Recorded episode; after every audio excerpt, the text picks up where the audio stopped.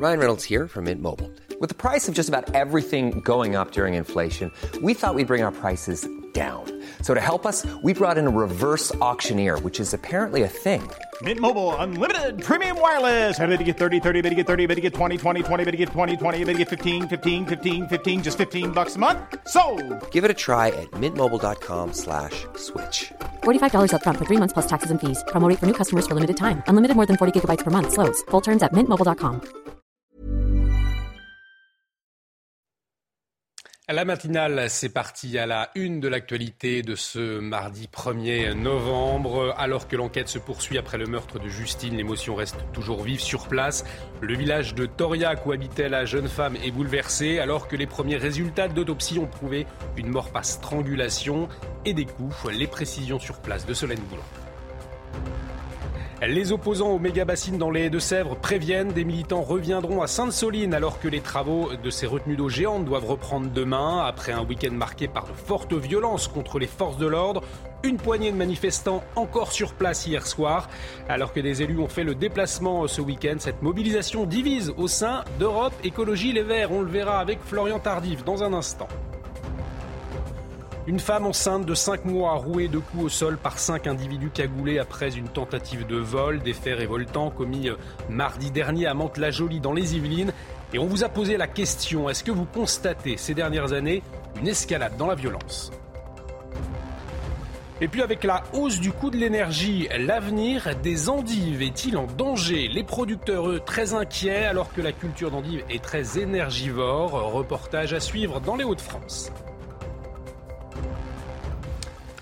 Et on démarre avec les suites de euh, l'enquête sur le meurtre de Justine Vérac. On attend toujours les résultats des analyses toxicologiques qui permettront de dire si la jeune femme a été euh, droguée le soir de sa mort. Hier, l'autopsie a révélé que Justine avait été tuée par strangulation, ce qui vient contredire la version de Lucas Chana. Oui, à Toriac, le village d'origine de Justine, l'émotion est toujours très forte. Les habitants continuent de se recueillir. Les informations de nos envoyés spéciaux Solène Boulan et Olivier Gangloff. Cela fait maintenant euh, quatre jours que les habitants de Toriac viennent rendre hommage à Justine. Depuis vendredi, les fleurs et les bouquets s'accumulent ici, au pied euh, de son domicile. Plusieurs membres de sa famille sont venus euh, se recueillir, dont ses parents. La famille de la jeune fille a aussi installé un recueil de condoléances à l'intérieur duquel des proches, des amis, des connaissances viennent écrire, présenter leurs condoléances à la famille. Nous en avons croisé hier. Écoutez-les.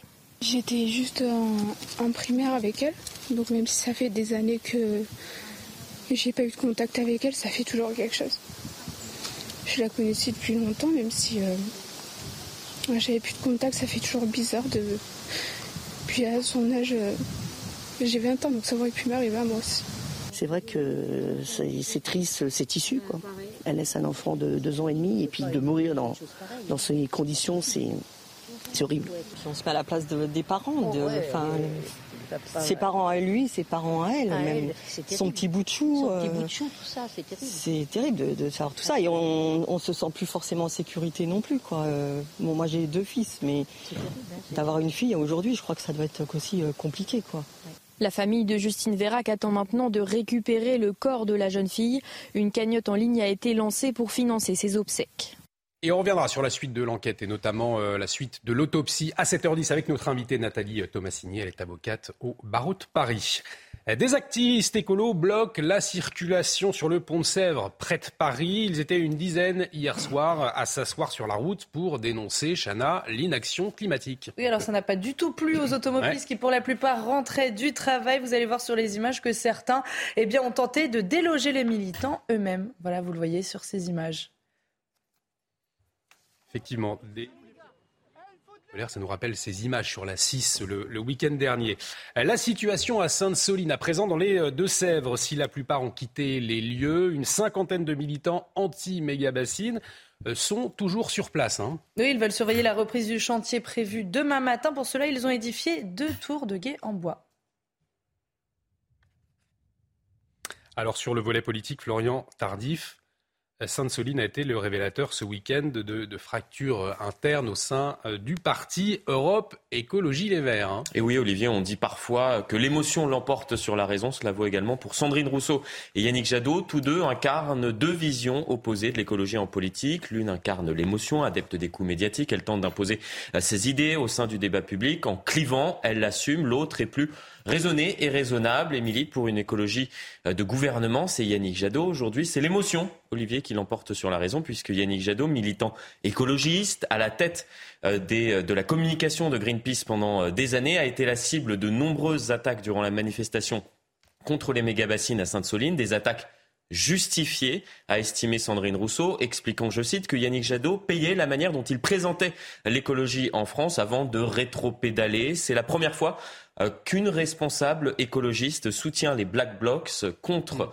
un autre écologiste, a souligné euh, Yannick Jadot euh, dans les colonnes du Monde. Deux visions irréconciliables, donc sur le fond comme sur la forme, qui divisent, vous l'avez compris, le camp écologiste quant à la manière de poursuivre leur combat. Et on ira faire un tour, merci Florian, tout à l'heure sur place avec nos envoyés spéciaux. On en vient à cette agression. Cette agression totalement révoltante. Une femme enceinte de 5 mois a été agressée par plusieurs individus et ça s'est passé la semaine dernière à Mantes-la-Jolie, c'est dans les Yvelines, Chana. La femme de 31 ans sortait du travail quand cinq individus ont tenté de lui voler son sac. Alors elle leur a bien dit qu'elle était enceinte mais ça ne les a pas arrêtés. Elle s'est retrouvée au sol, rouée de coups. Nos équipes ont pu la rencontrer. Écoutez son témoignage.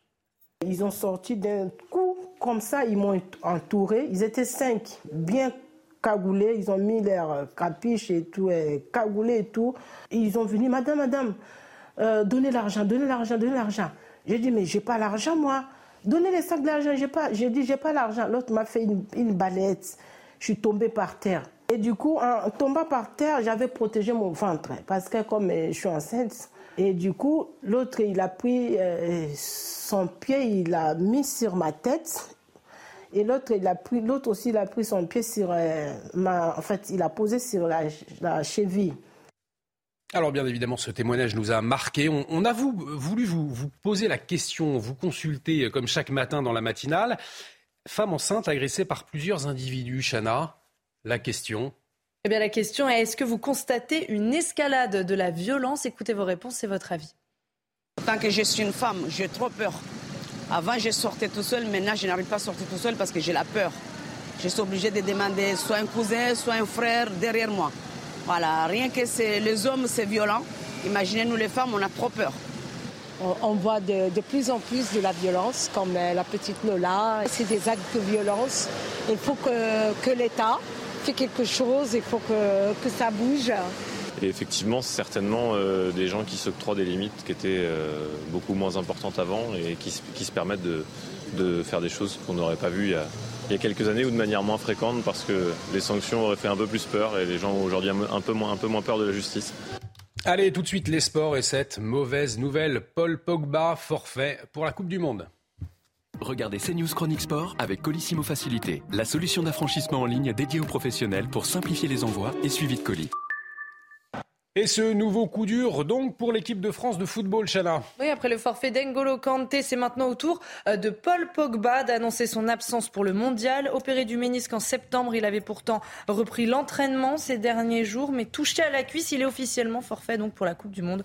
Le champion du monde 2018 n'a plus disputé un seul match depuis le 19 avril dernier. Et puis, toujours du football avec l'Olympique de Marseille qui peut encore rêver d'une place en huitième de finale de la Ligue des Champions. Alors les Marseillais joue contre, contre Tottenham ce soir au Vélodrome. Pour se qualifier, l'OM n'a pas d'autre choix que de gagner ce match. Match à suivre sur Canal Plus Foot à partir de 21h.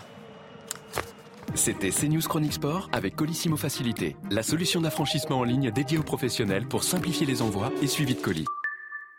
Allez, dans un instant, on va revenir sur ce drame en Bretagne à Carantec où une famille de quatre personnes a été euh, retrouvée découverte, morte. On y vient dans un instant. Marque une pause à tout de suite sur CNews. Et de retour sur le plateau de la matinale, bienvenue si vous nous rejoignez. Et on prend la direction euh, de la Bretagne C'est le choc et l'incompréhension dans le village de Carantec, dans le Finistère, après la découverte macabre d'une famille de quatre personnes.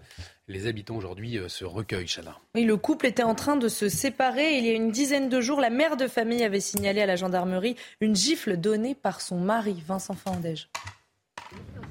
Dans cette maison de Carantec, dans le Finistère, le temps s'est arrêté. Seuls les bouquets déposés par les riverains et les scellés de la gendarmerie symbolisent le drame qui s'est déroulé derrière ces murs. Toute une famille retrouvée morte. Le père, pendu au rez-de-chaussée, les deux fillettes 8 et 11 ans mortes dans leur lit, la mère de famille, elle aussi, dans sa chambre. Aucun corps ne porte de traces de blessures. Une autopsie doit être réalisée pour connaître l'origine des décès. Pour les habitants, c'est l'incompréhension qui domine. Ah, c'est un mix un peu de, d'incompréhension et puis d'horreur quelque part. On a été assez euh, surpris qu'il y ait encore euh, des personnes qui puissent faire ça. Euh, enfin, c'est assez fou de pouvoir tuer ses propres enfants et son chien, enfin voilà, sa famille en général. Selon le parquet, le couple était sur le point de se séparer. La mère de famille avait par ailleurs signalé à la gendarmerie mi-octobre une gifle donnée par son mari. Et puis cet autre drame, on y revient dans un instant, les suites de l'enquête sur le meurtre de Justine Vérac. Mais avant, un point sur les dernières actualités avec vous, Chana. C'est bonne nouvelle ce matin pour le porte-monnaie des Français. Plusieurs coups de pouce sont à prévoir en ce 1er novembre. Parmi eux, la revalorisation de la retraite complémentaire, plus 5%, le relèvement du plafond pour bénéficier de l'allocation parents isolés ou encore l'augmentation du chèque énergie passant de 100 à 200 euros. Ce nouveau refus d'obtempérer porte de Clignancourt à Paris. Un conducteur de camionnette a menacé un homme avec un couteau avant de prendre la fuite. Une fois retrouvé par la police, l'individu n'a pas voulu s'arrêter et a délibérément foncé sur un policier qui a été projeté au sol. L'homme a pu être interpellé par les forces de l'ordre. Et puis on vient de l'apprendre, le ministre de l'Intérieur sud-coréen présente ses excuses après la bousculade mortelle de Séoul. Un peu plus tôt, le chef de la police a qualifié la réponse policière d'insuffisante. Les forces de l'ordre avaient reçu plusieurs signalements de danger imminent qui auraient dû les faire anticiper, mais ces informations n'auraient pas été traitées. Et dans l'actualité également, les suites de l'enquête euh, après le, meurtre de Justine Vérac. On attend toujours hein, les résultats des analyses toxicologiques qui permettront de dire si la jeune femme a, oui ou non, été euh, droguée le soir de sa mort, Chana. Et nos équipes ont rencontré Vincent, c'est un ami de Justine. Il l'a vu quelques heures euh, avant sa mort. Reportage de Jeanne Cancard et Fabrice Elsner avec le récit d'Alexis Vallée. Justine, c'était sa grande amie, une femme bienveillante et attentionnée. Chaque fois que je la voyais, elle avait un grand sourire euh, qui, comment dire, qui donnait de la joie de vivre directement. Vincent a accepté de témoigner face à notre caméra. C'est l'une des dernières personnes à avoir vu Justine vivante. On parlait un petit peu de tout et de rien, on, dansait, on chantait. C'était un moment très convivial. Euh, quand on est parti justement euh, de chez moi, on a été directement au bar le local. Moi, j'ai bu une bière et Justine a bu du sirop de violette parce qu'elle m'avait dit justement qu'elle n'avait pas envie de boire plus parce qu'elle devait reprendre la route ensuite pour rentrer chez elle. Vers minuit, Justine ramène Vincent chez lui et se souhaite une bonne soirée. Ce sera leur dernier échange. La jeune femme se rend ensuite en boîte de nuit avec des amis. Mais durant la soirée, elle constate que son verre a un goût bizarre. Elle ne se sent pas bien et décide de sortir. Théo l'a accompagnée jusqu'à la voiture. Lucas les a accompagnés. À un moment, euh, Lucas a dit à Théo de de rentrer, de profiter un petit peu de sa soirée, qu'il s'en occuperait, que lui aussi avait envie de dormir et que Justine avait envie de dormir. Et au final, euh, ils ont échangé le numéro de téléphone. Théo est parti et il est revenu 40 minutes plus tard et au final, ben, il ne voyait plus personne. La voiture, la voiture était là, mais il n'y avait plus personne dans la voiture. Théo a essayé de le contacter et euh, ben, au tout début, il n'a pas répondu. Et euh, à un moment, il a répondu en disant qu'il avait d'autres choses à faire qu'il n'avait pas que ça, enfin il n'avait pas que à s'occuper justement de sa pote bourrée. Et euh, ben après, il a réussi à l'avoir au téléphone et ensuite il a énoncé que ben, elle était partie avec quelqu'un d'autre, un certain Noé, alors que ben, on connaît aucun Noé que Lucie n'aurait pu connaître. Le corps sans vie de Justine ne sera retrouvé que quatre jours plus tard près de son domicile. Lucas, le principal suspect, est poursuivi pour viol, séquestration et meurtre. Et les suites de l'enquête, on en parlera également à 7h10 avec notre invitée, l'avocate Nathalie Tomassini. Cette mauvaise nouvelle à présent pour les amateurs d'endives, l'avenir du légume est en danger en cause l'explosion du prix d'énergie. Parfois multiplié par 5, les factures d'électricité deviennent beaucoup trop élevées pour les producteurs qui n'auront pas d'autre choix que d'augmenter les prix sur les étals. Mathilde Ibanez. Les récoltes d'endives qui touchent à leur fin vont devoir être stockées dans des chambres froides. Problème, avec le coût de l'énergie qui augmente, la facture d'électricité pour certains producteurs pourrait être multipliée par 5. L'année prochaine, je vais payer entre 350 et 500 000. Donc déjà, on a renoncé à l'idée de gagner notre vie. L'idée, c'est vraiment de garder la structure coûte que coûte parce que cette ferme, euh, c'est la troisième génération. Mon gamin, il souhaitait reprendre l'exploitation. Donc moi, aujourd'hui, il n'est pas question que je, que je coule cette boutique. La production d'endives dans le nord de la France représente 95% d'exportation mondiale, qui compte plusieurs milliers d'emplois. Il y a une vraie détresse, il y a des emplois. Vous voyez derrière moi, nous, on est une station, on a des collaborateurs. Euh, c'est encore une industrie euh, qui utilise beaucoup de main-d'œuvre. Euh, on a besoin de petites mains hein, pour, pour le cassage, pour la, la mise en sachet, pour le travail au champ. Donc c'est 4000 emplois directs pour les Hauts-de-France. Euh, donc c'est quand même très très inquiétant. Une inquiétude face au coût de production qui explose et la crainte que les consommateurs se détournent des endives avec un prix sur les étals qui risque d'augmenter.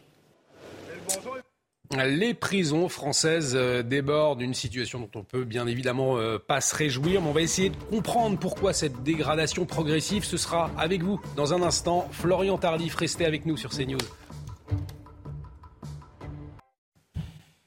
De retour sur le plateau de CNews pour parler de ce record dont on ne peut se réjouir. Florian, les prisons françaises débordent avec 72 350 personnes incarcérées au 1er octobre. Le pays frôle le record historique enregistré en mars 2020.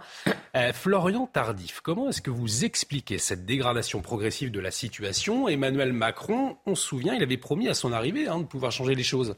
Oui, tout à fait. En 2017, la densité carcérale dépassait les 117%. La prison de Nîmes était la plus surpeuplée de France avec un taux d'occupation euh, de 220%. Heureusement, euh, depuis les choses ont changé. Emmanuel Macron a ouvert 15 000 places de prison, réformé la justice permettant de diminuer le nombre de détenus en développant des peines alternatives. Attendez, Olivier, excusez-moi, je fais erreur. Ce n'est que le programme d'Emmanuel Macron en 2017. Ah depuis 2017, rien n'a changé. Pire, la situation s'est détériorée. Même aujourd'hui, les établissements pénitentiaires français comptent plus de 72 000 détenus, euh, soit une densité carcérale de près de 120% Cette densité carcérale dépasse même les 200% dans trois établissements. Et on y retrouve euh, d'ailleurs la prison euh, de Nîmes, 215 Rien n'a changé. Rien. La faute, uniquement Emmanuel Macron, Florian? Non, pas que, puisque les gouvernements précédents n'ont pas réussi à inverser la tendance. En revanche, le chef de l'État n'a pas su mettre en œuvre ses promesses électorales. Je viens d'en parler. Il faut dire aussi que le pouvoir se heurtait régulièrement, refus répété des élus locaux d'installer un nouvel établissement dans leur ville, le fameux oui pour plus de prisons, mais pas chez moi. Deuxièmement, la situation actuelle découle de la lenteur de notre justice. Le chef de l'État n'a pas su remédier à cela euh, depuis son arrivée à l'Élysée. Imaginez-vous bien, près d'un tiers des détenus sont en réalité des prévenus incarcérés dans l'entente de leur jugement. Alors certes, Emmanuel Macron a promis euh, l'embauche récemment de 8500 magistrats et personnels de justice supplémentaires d'ici la fin du quinquennat, soit 2027, mais cela sera-t-il euh, suffisant lorsque l'on voit l'état de la situation actuelle? N'est-il pas le temps, et c'est très certainement mon troisième point, de développer des peines alternatives comme le font bon nombre de nos voisins européens? D'autant plus lorsque l'on sait que nos prisons sont devenues des fabriques de la récidive. Un détenu sur trois récidive dans l'année de sa sortie de prison. Et dernier point, ne faut-il pas revoir également en profondeur notre politique migratoire lorsque l'on sait que près de 25% des détenus en France sont des étrangers? Un débat doit avoir lieu prochainement à l'Assemblée nationale. La question sera très certainement évoquée. Merci beaucoup euh, Florian pour toutes ces précisions et on, va en parler hein, tout au long de la journée sur euh, notre euh, antenne aujourd'hui. Allez, sans transition tout de suite, l'instant musique. Votre programme vous est présenté par IG Conseil. Les économies d'énergie sont l'affaire de tous. Votre projet chauffage-isolation, notre mission. Et ce matin, on va vous faire découvrir Lift Me Up, un titre de Rihanna. C'est le titre phare hein, de la bande originale du film Black Panther Wakanda Forever. La superstar eh bien, a opté pour une balade aussi intime que cinématographique, conçue en hommage à l'acteur Chadwick Boseman, interprète de Black Panther, décédé à l'été 2020. On écoute. Il faut dire que c'est son grand retour. Hein.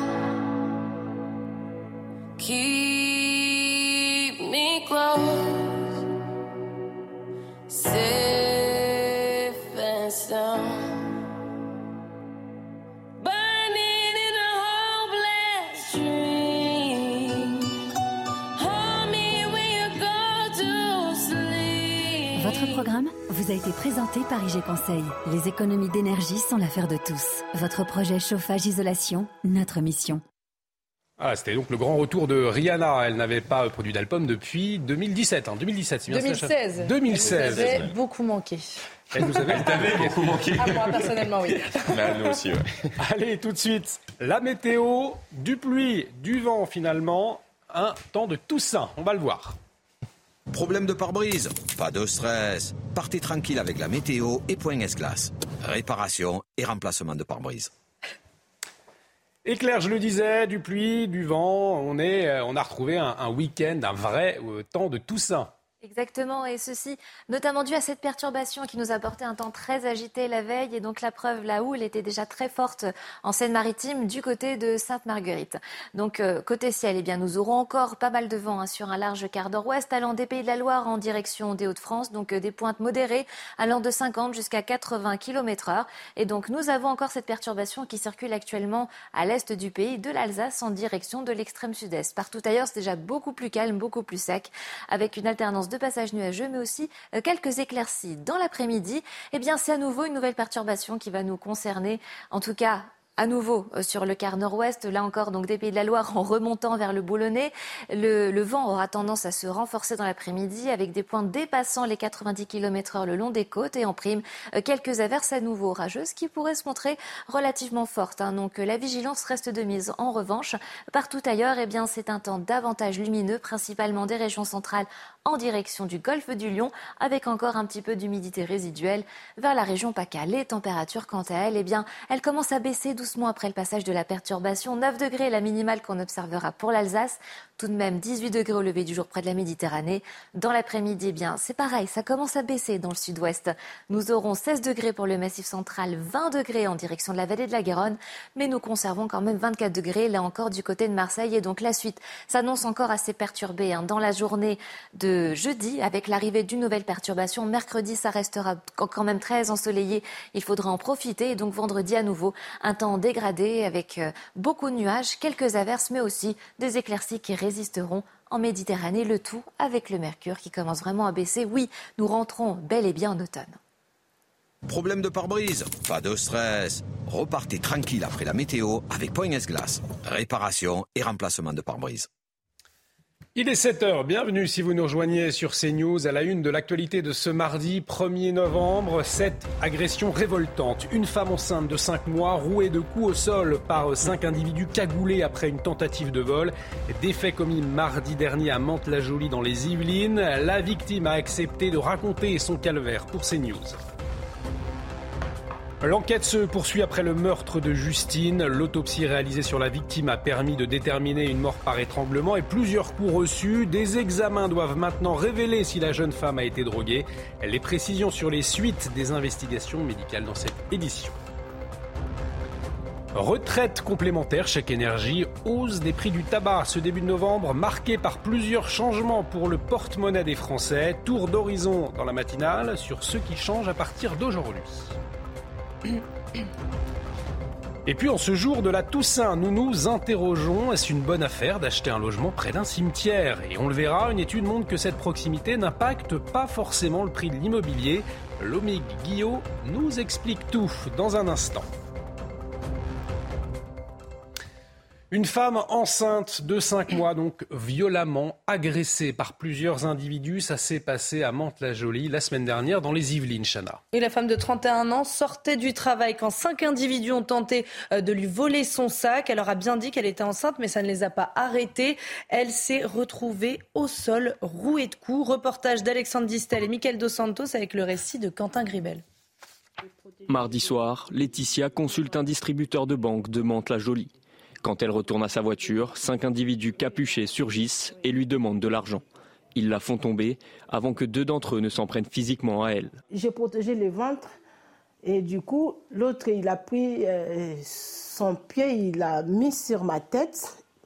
Et l'autre, il a pris, l'autre aussi, il a pris son pied sur euh, ma, en fait, il a posé sur la, la cheville. Laetitia se débat et prévient à plusieurs reprises les agresseurs de sa grossesse. J'ai commencé à pleurer, à trembler. J'ai dit, j'ai pas l'argent. Et leur copain, il a attendu ça. Il a dit, mais la dame, elle est enceinte, laissez-la. Laissez-la, en plus, elle n'a pas l'argent. Le groupe fuit alors avant que les forces de l'ordre n'interviennent. Transportée à l'hôpital, la future maman et son enfant sont sains et saufs, malgré des blessures au coude et à la jambe. Les séquelles sont avant tout psychologiques ça m'a traumatisé un peu. En fait, j'étais fatiguée, j'avais pas la force et, et j'ai pensé à tout ce qui m'ont arrivé là. En fait, je voyais toujours les images, quoi. J'ai pensé à la mort, j'ai pensé à mon bébé, j'ai pensé à mes enfants. En fait, j'ai pensé à ma famille.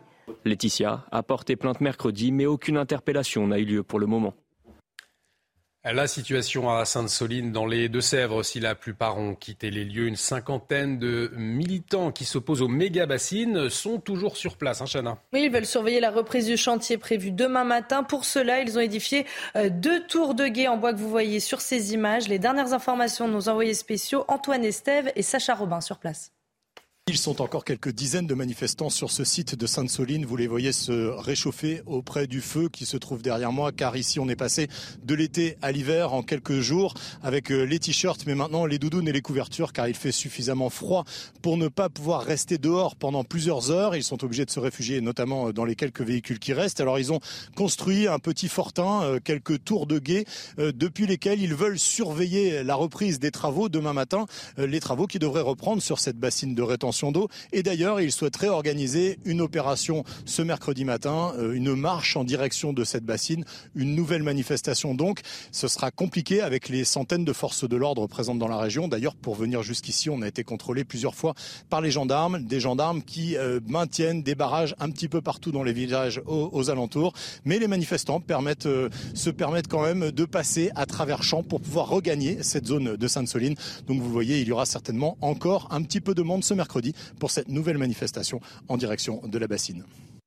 Puis toujours à propos de Sainte-Soline, regardez ces images, elles nous sont parvenues euh, hier alors que certains ont pointé du doigt hein, les violences policières euh, lors de la mobilisation du week-end dernier.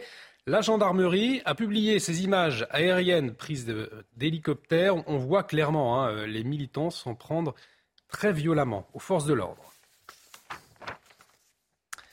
Allez, c'est bonne nouvelle maintenant ce matin pour le porte-monnaie des Français, Chana. Oui, plusieurs coups de pouce sont à prévoir en ce 1er novembre. Retraite complémentaire, pneus hiver ou encore chèque fuel. On fait le point sur ce qui change aujourd'hui avec Michael Dos Santos et Quentin Gribel.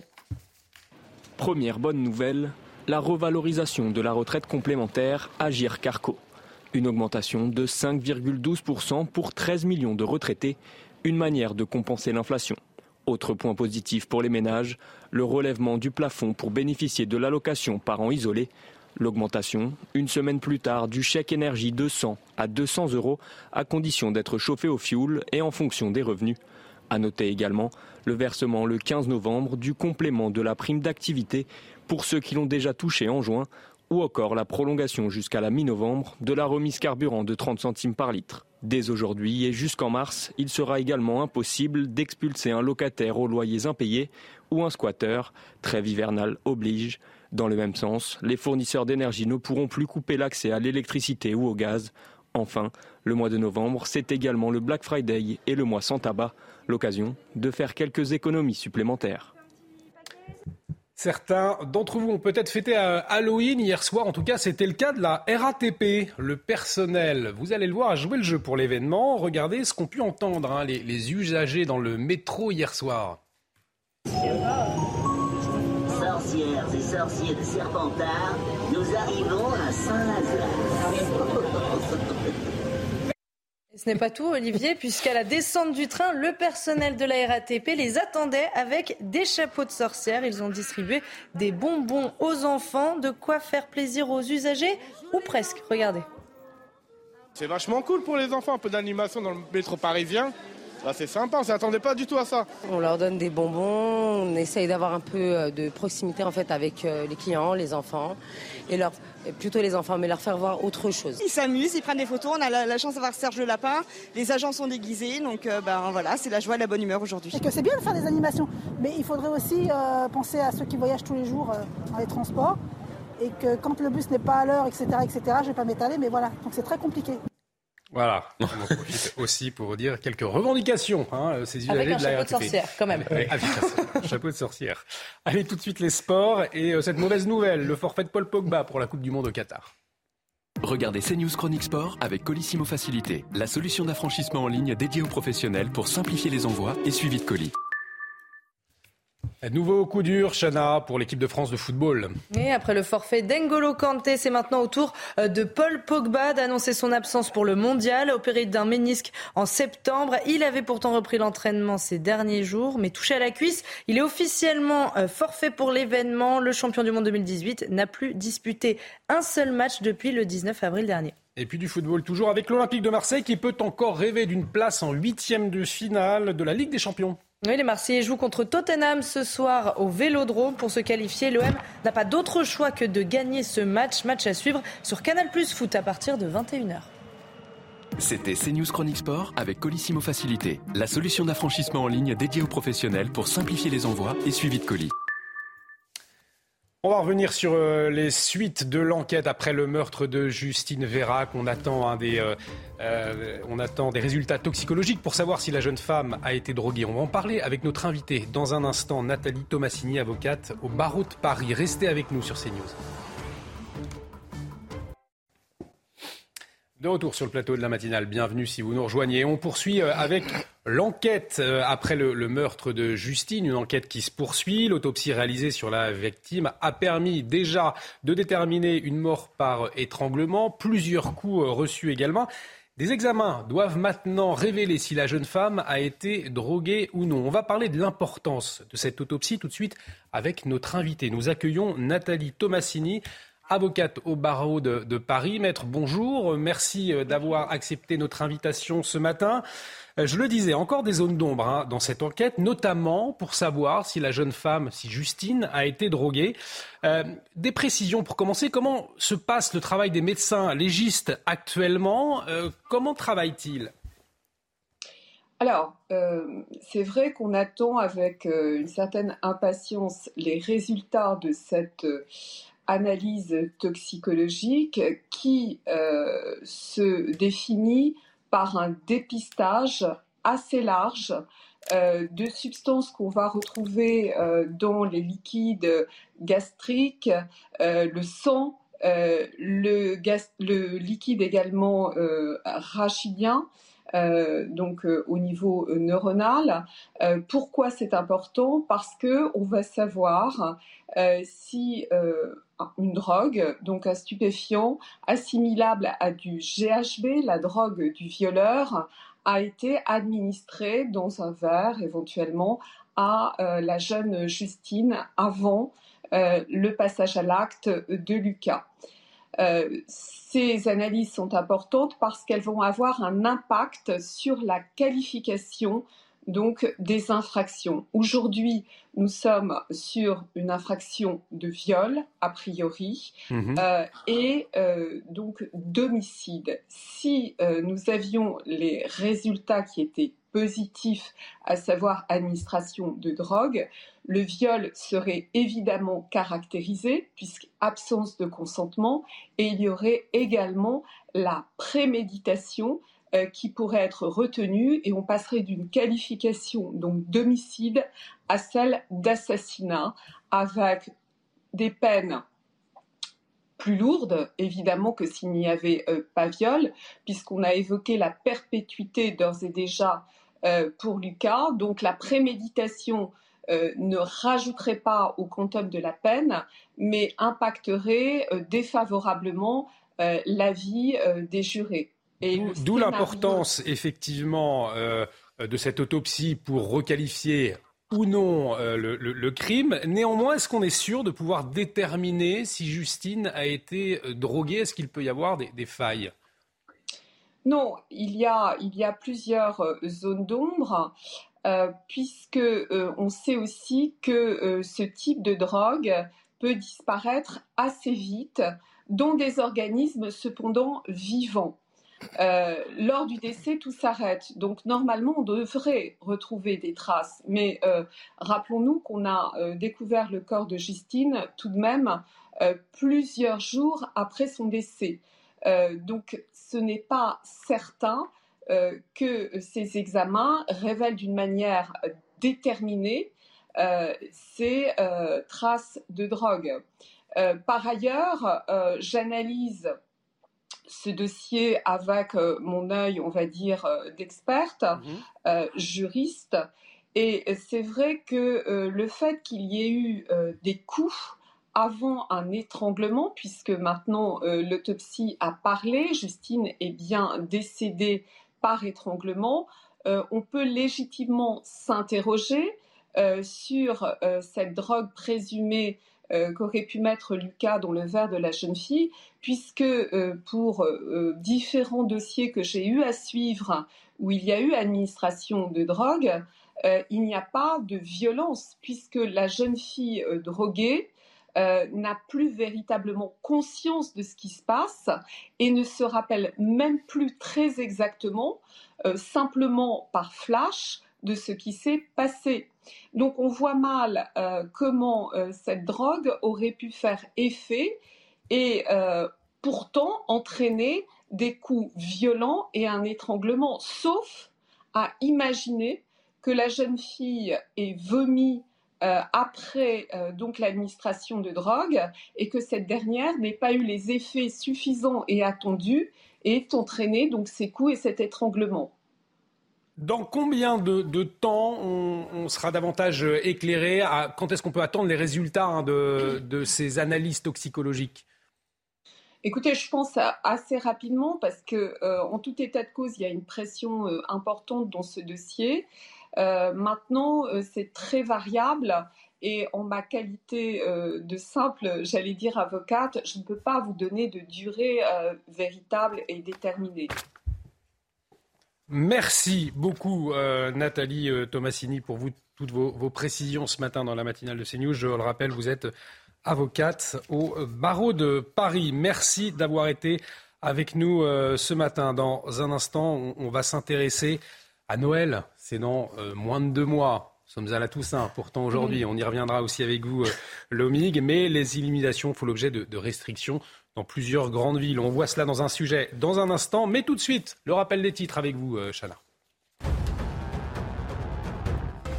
Des activistes écolos bloquent la circulation sur le pont de Sèvres près de Paris. Ils étaient une dizaine hier soir à s'asseoir sur la route pour dénoncer l'inaction climatique, ce qui n'a pas du tout plu aux automobilistes qui pour la plupart rentraient du travail. Vous le voyez sur ces images, certains ont tenté de déloger les militants eux-mêmes.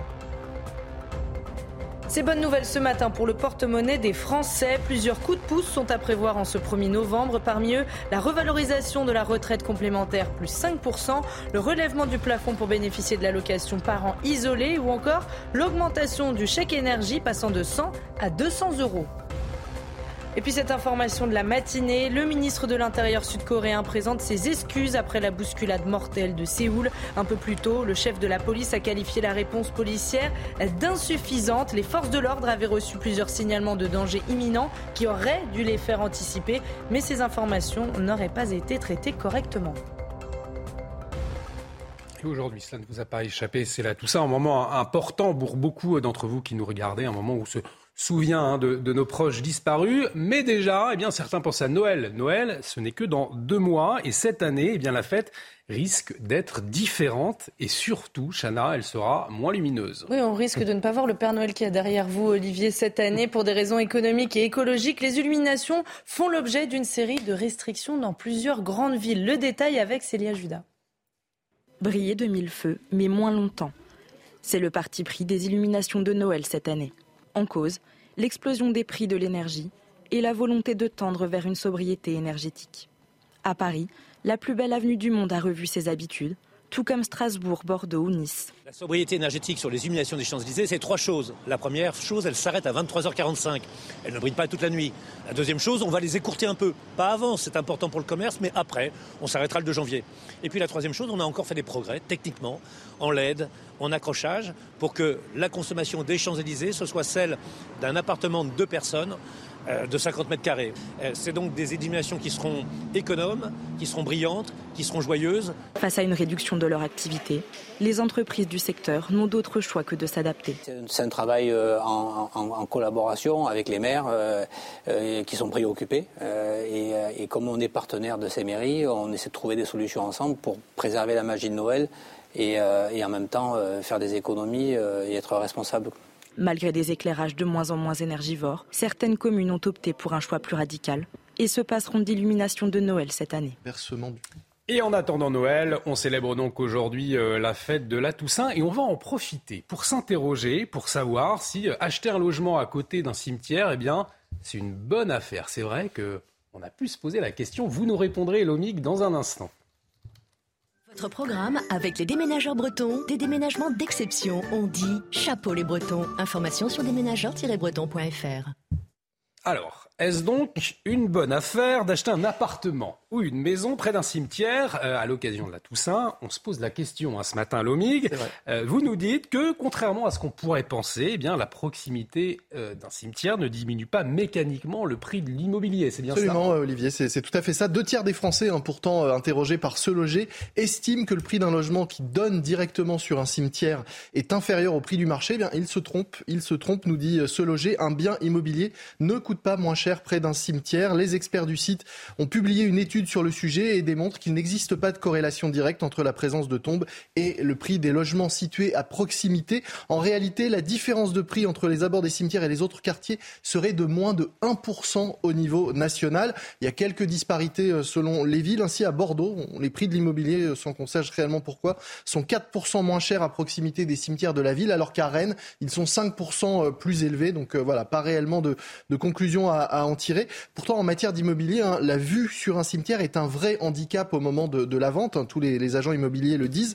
L'étude montre d'ailleurs que pour 64% des Français, la proximité d'un cimetière serait un frein réel à l'achat d'un appartement ou d'une maison. C'est aussi un frein à la location, puisqu'au global, hein, si on compte locataires et acheteurs, un Français sur deux dit qu'il refuserait tout simplement d'habiter avec une vue sur un cimetière les principaux freins Eh bien, la peur d'une ambiance triste pour 41% des Français et la symbolique de la mort trop présente pour 37% des sondés. En revanche, ceux qui, accepteraient de, vivre à proximité d'un cimetière mettent en avant de réels avantages. Hein. Le calme, évidemment, c'est un voisinage plutôt discret pour 53% d'entre eux. La vue dégagée à 22% et les prix plus bas. 12% pensent qu'ils paieront plus bas, même si on l'a dit, ce ne sera pas le cas. On estime en, en tout que 5% des Français vivraient à proximité immédiate d'un des 40 000 cimetières que compte la France, un voisinage comme un autre finalement. Merci euh, Lomique pour toutes ces précisions très intéressantes d'ailleurs ce matin. C'était votre programme avec les déménageurs bretons, des déménagements d'exception. On dit chapeau les bretons. Information sur déménageurs-bretons.fr. Et l'actualité marquée ce matin par euh, les suites de la, du meurtre de Justine Vérac. On y revient euh, dans un instant. L'émotion est encore très vive sur place là où elle vivait. De retour sur le plateau de la matinale, toujours avec Chana Lousteau, Florian Tardif, Lomig et Guillaume. Nous sommes donc le 1er novembre et on va le voir tout de suite, un vrai temps de Toussaint avec vous, Claire Delorme. Problème de pare-brise Pas de stress. Partez tranquille avec la météo et Point S-Glace. Réparation et remplacement de pare-brise. Et Claire, je le disais, un vrai temps de Toussaint et encore beaucoup de vent aujourd'hui. Sûr, entre le vent et la pluie, nous sommes servis pour aujourd'hui et même la veille, on avait cette perturbation qui a traversé le pays d'ouest en est, apportant beaucoup de pluie, mais aussi de fortes rafales de vent, comme c'était le cas dans les Hautes-Pyrénées, jusqu'à 100 km heure. Donc ce matin, nous allons encore retrouver du vent sur un bon quart nord-ouest, circulant des Pays de la Loire en remontant vers les Hauts-de-France, donc avec des pointes allant de 50 jusqu'à 80 km heure. Et surtout, la perturbation de cette nuit, on va encore la retrouver en matinée de l'Alsace en direction de l'extrême sud-est. Attention euh, pour la région PACA, les Bouches-du-Rhône, le Gard, le Vaucluse. Des pluies assez abondantes, assez marquées avec en prime euh, des orages, mais aussi de fortes rafales de vent jusqu'à 80 km heure. Partout ailleurs, c'est déjà beaucoup plus calme, mais vous allez voir que dans l'après-midi, eh bien, une nouvelle perturbation va à nouveau investir le quart nord-ouest. Donc cette fois-ci, avec des averses à caractère orageux et surtout le vent qui va se renforcer hein, le long du littoral de la Manche jusqu'à 90 km heure. Partout ailleurs, les éclaircies se feront beaucoup plus franches, même généreuses, en direction du massif central vers le golfe du Lion. Et puis on aura quand même un petit peu d'humidité résiduelle vers la région PACA. Les températures en matinée, eh bien, ça commence à baisser doucement mais sûrement. 9 degrés la minimale du côté de Strasbourg, 11 degrés pour Paris, tout comme à Bordeaux, tout de même 18 degrés près de la Méditerranée. Dans l'après-midi, eh bien le mercure, il baisse en effet grâce à cette perturbation, euh, notamment en direction du sud-ouest. On perd quand même quelques degrés, hein, 20 degrés du côté de euh, du côté Toulouse, alors qu'il faisait quand même 26 degrés la veille, 16 degrés du côté donc de Brest, du Pays de Caux, mais aussi en direction euh, des Ardennes. Mais tout de même, on conserve 24 degrés du côté de Marseille. La suite s'annonce, allez, beaucoup plus calme et ensoleillé pour la journée de mercredi. Il faudra quand même en profiter, car à partir de Gide, vient une nouvelle perturbation vient investir les terres avec des pluies qui pourraient à nouveau être marquées, renforcées donc par du vent. Donc là encore, on sera prudent. Et vendredi, c'est pareil, une journée assez maussade, assez pluvieuse, mais tout de même avec quelques éclaircies qui auront tendance à résister près de la Méditerranée. Pour le mercure, il baisse sensiblement. Enfin, nous sommes en automne, si je puis dire. Problème de pare-brise Pas de stress. Repartez tranquille après la météo avec Point S-Glace. Réparation et remplacement de pare-brise.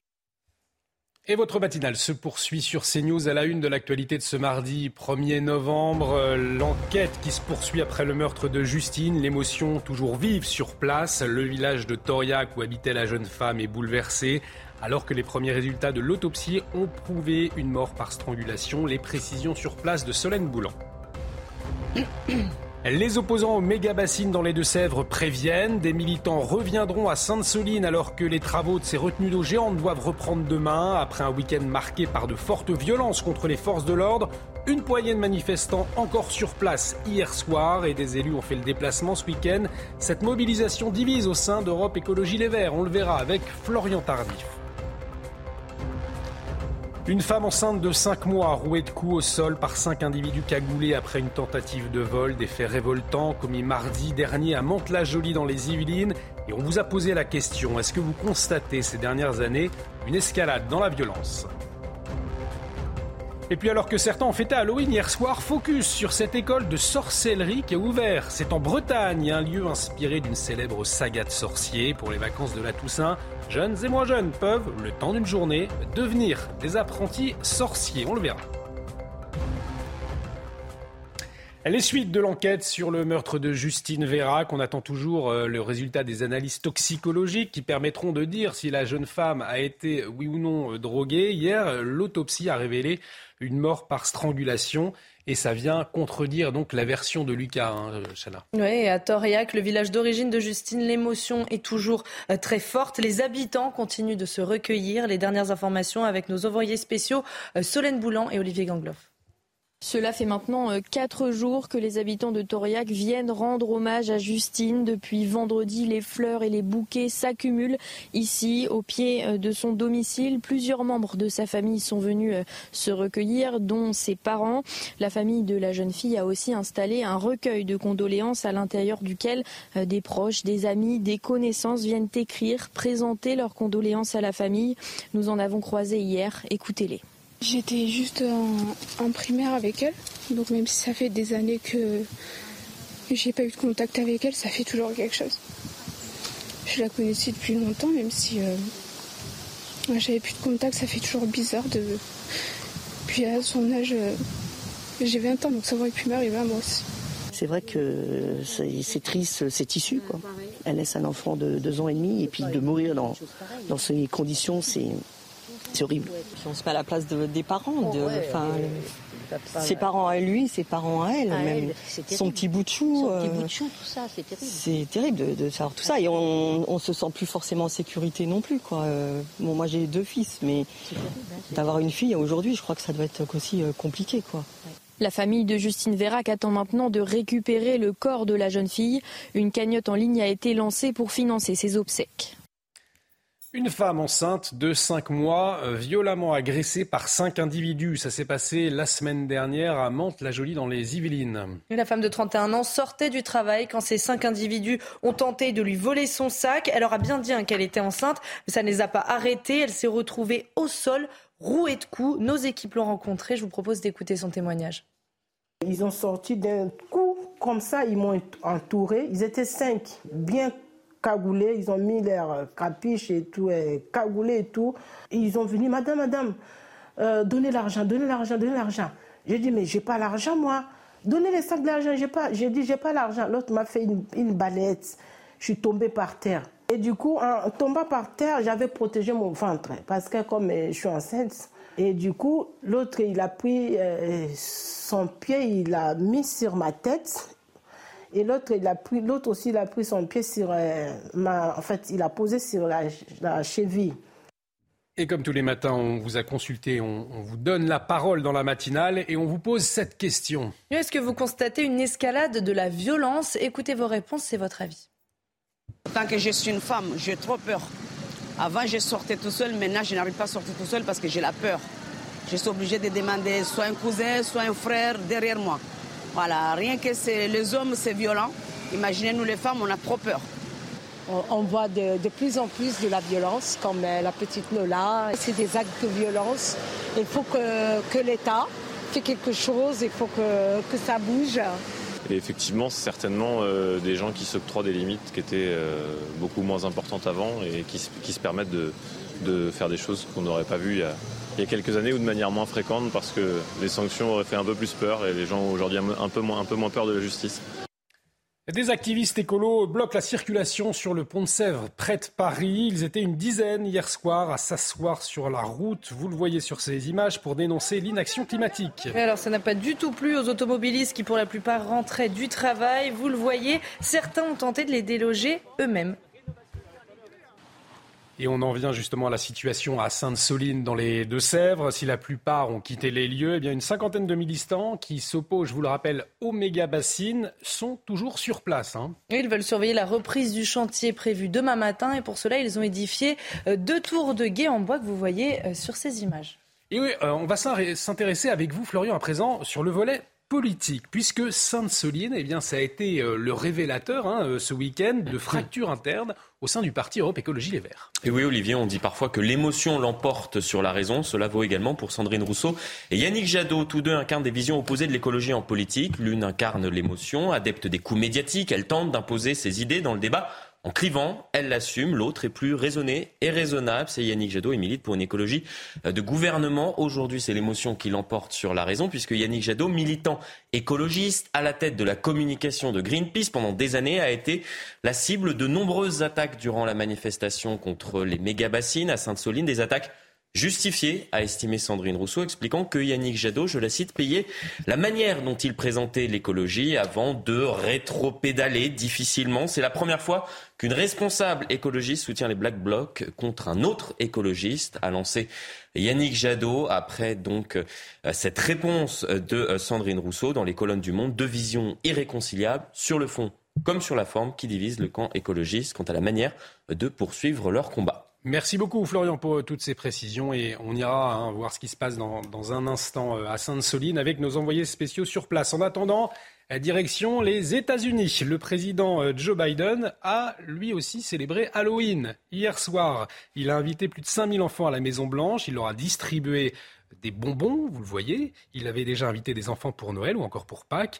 Mais pour Halloween, c'était une première, hein, Chana. Oui, et puis on va regarder des images de la parade d'Halloween à New York. Cette fois-ci, des milliers d'Américains déguisés ont déambulé dans les rues. Alors vous voyez, les Américains ne rigolent pas du tout sur les, mm. sur les costumes qui sont effrayants. Bon, celui-là, ça va, on s'en sort bien.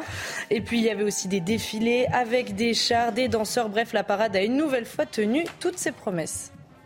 Et on va continuer à parler euh, d'Halloween dans un instant, parce que vous savez qu'il y a une école de, de sorcellerie. Elle a ouvert euh, en Bretagne. On voit ça dans un instant. Restez avec nous, on marque une pause.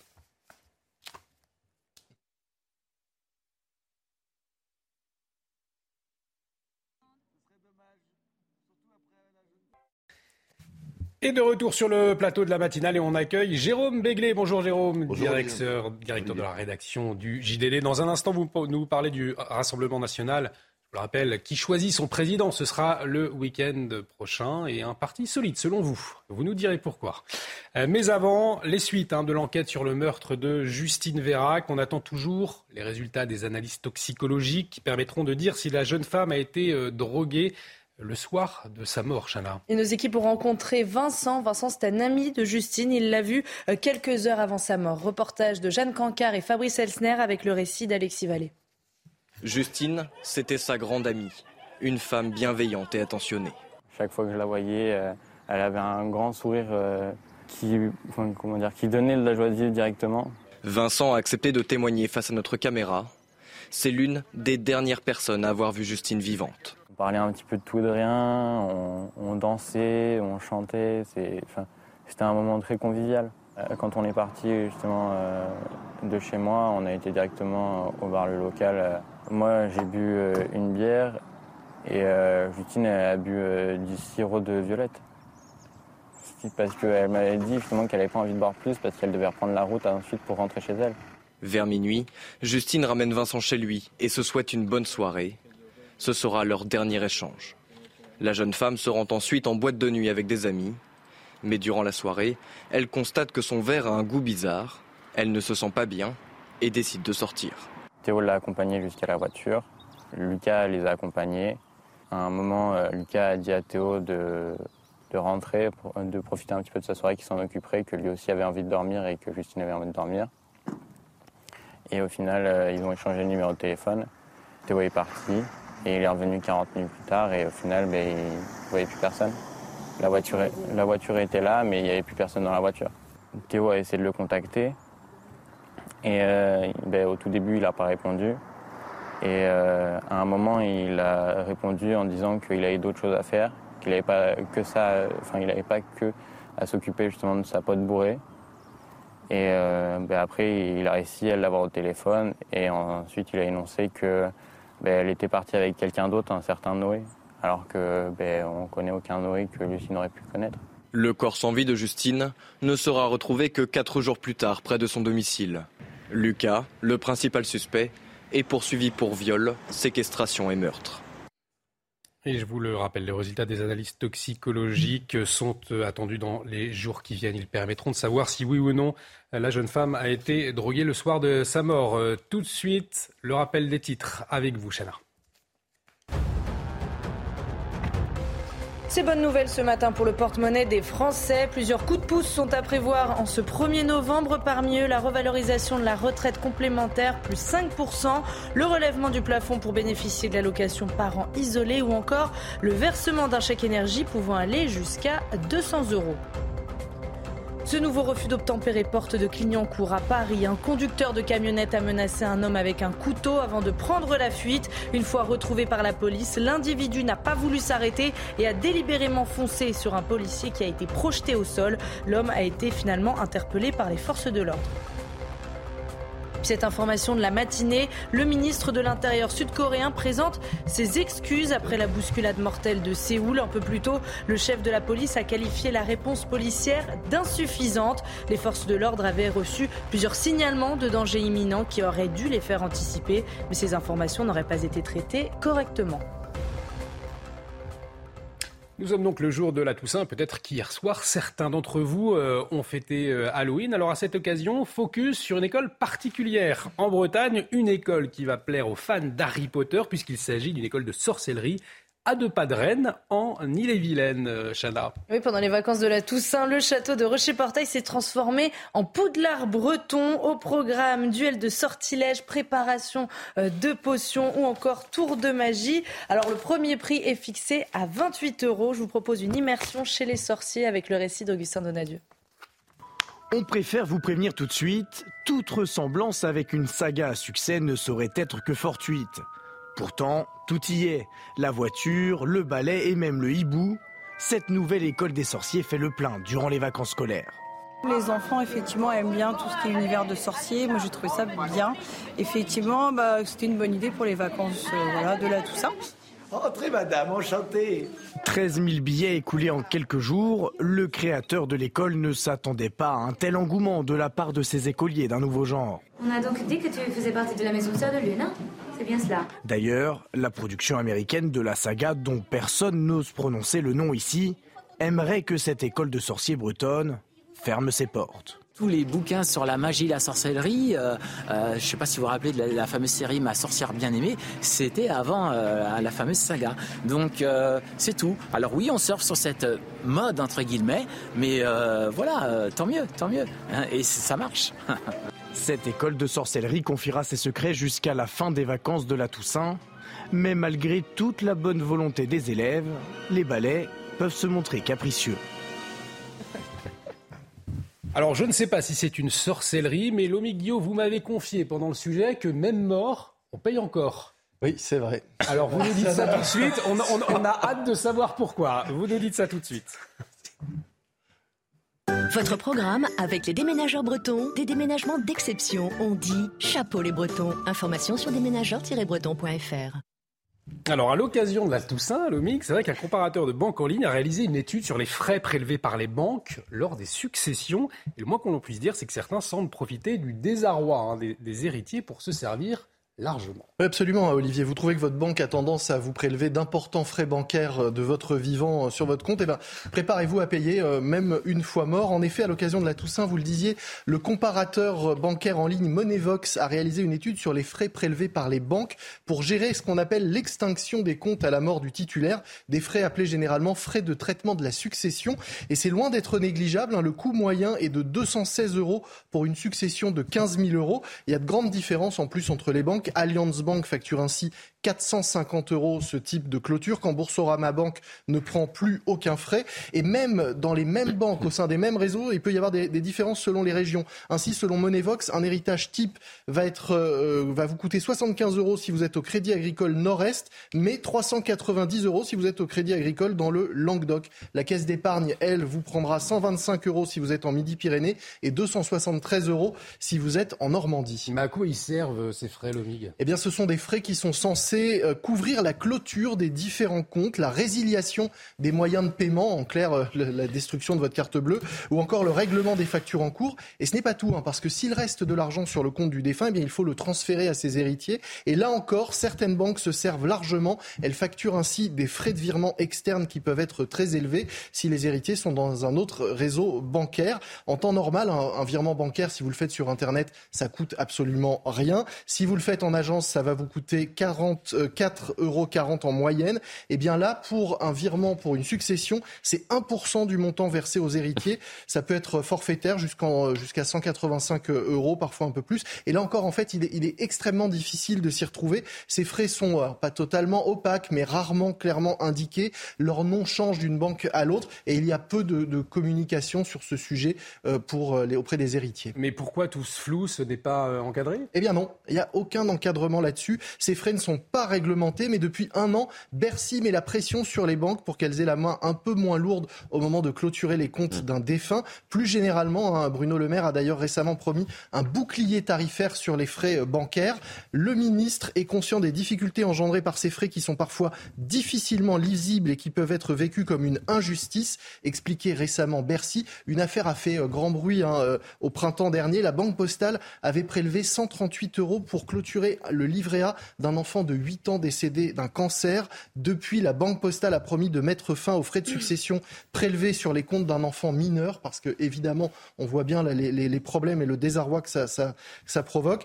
Euh, alors, les banques semblent avoir, depuis cette petite pression de Bercy, commencé à faire des efforts. Le tarif moyen des frais de succession a diminué de 4% entre 2021 et 2022. C'est un début, mais on peut dire que les banques peuvent vraiment encore faire mieux. C'était votre programme avec les déménageurs bretons, des déménagements d'exception. On dit chapeau les bretons. Information sur déménageurs-bretons.fr. On va parler politique dans un instant avec vous, Jérôme Bléglé, plus précisément du Rassemblement national qui doit choisir euh, son président. Ce sera le week-end prochain, un parti puissant et apaisé. C'est en tout cas votre avis, Jérôme. Vous nous direz pourquoi dans un instant. Restez avec nous sur CNews. Rendez-vous avec Sonia Mabrouk dans Midi News du lundi au jeudi de midi à 14h. Et bienvenue si vous nous rejoignez dans la matinale de CNews. Et c'est le bon moment, puisque c'est l'édito politique de Jérôme Béglé, le directeur de la rédaction du JDD. Eh, cher Jérôme, vous nous parlez du Rassemblement national ce matin, puisque samedi, ils choisiront leur président. Et pour vous, c'est une élection et une date importante hein, dans la vie du, du parti.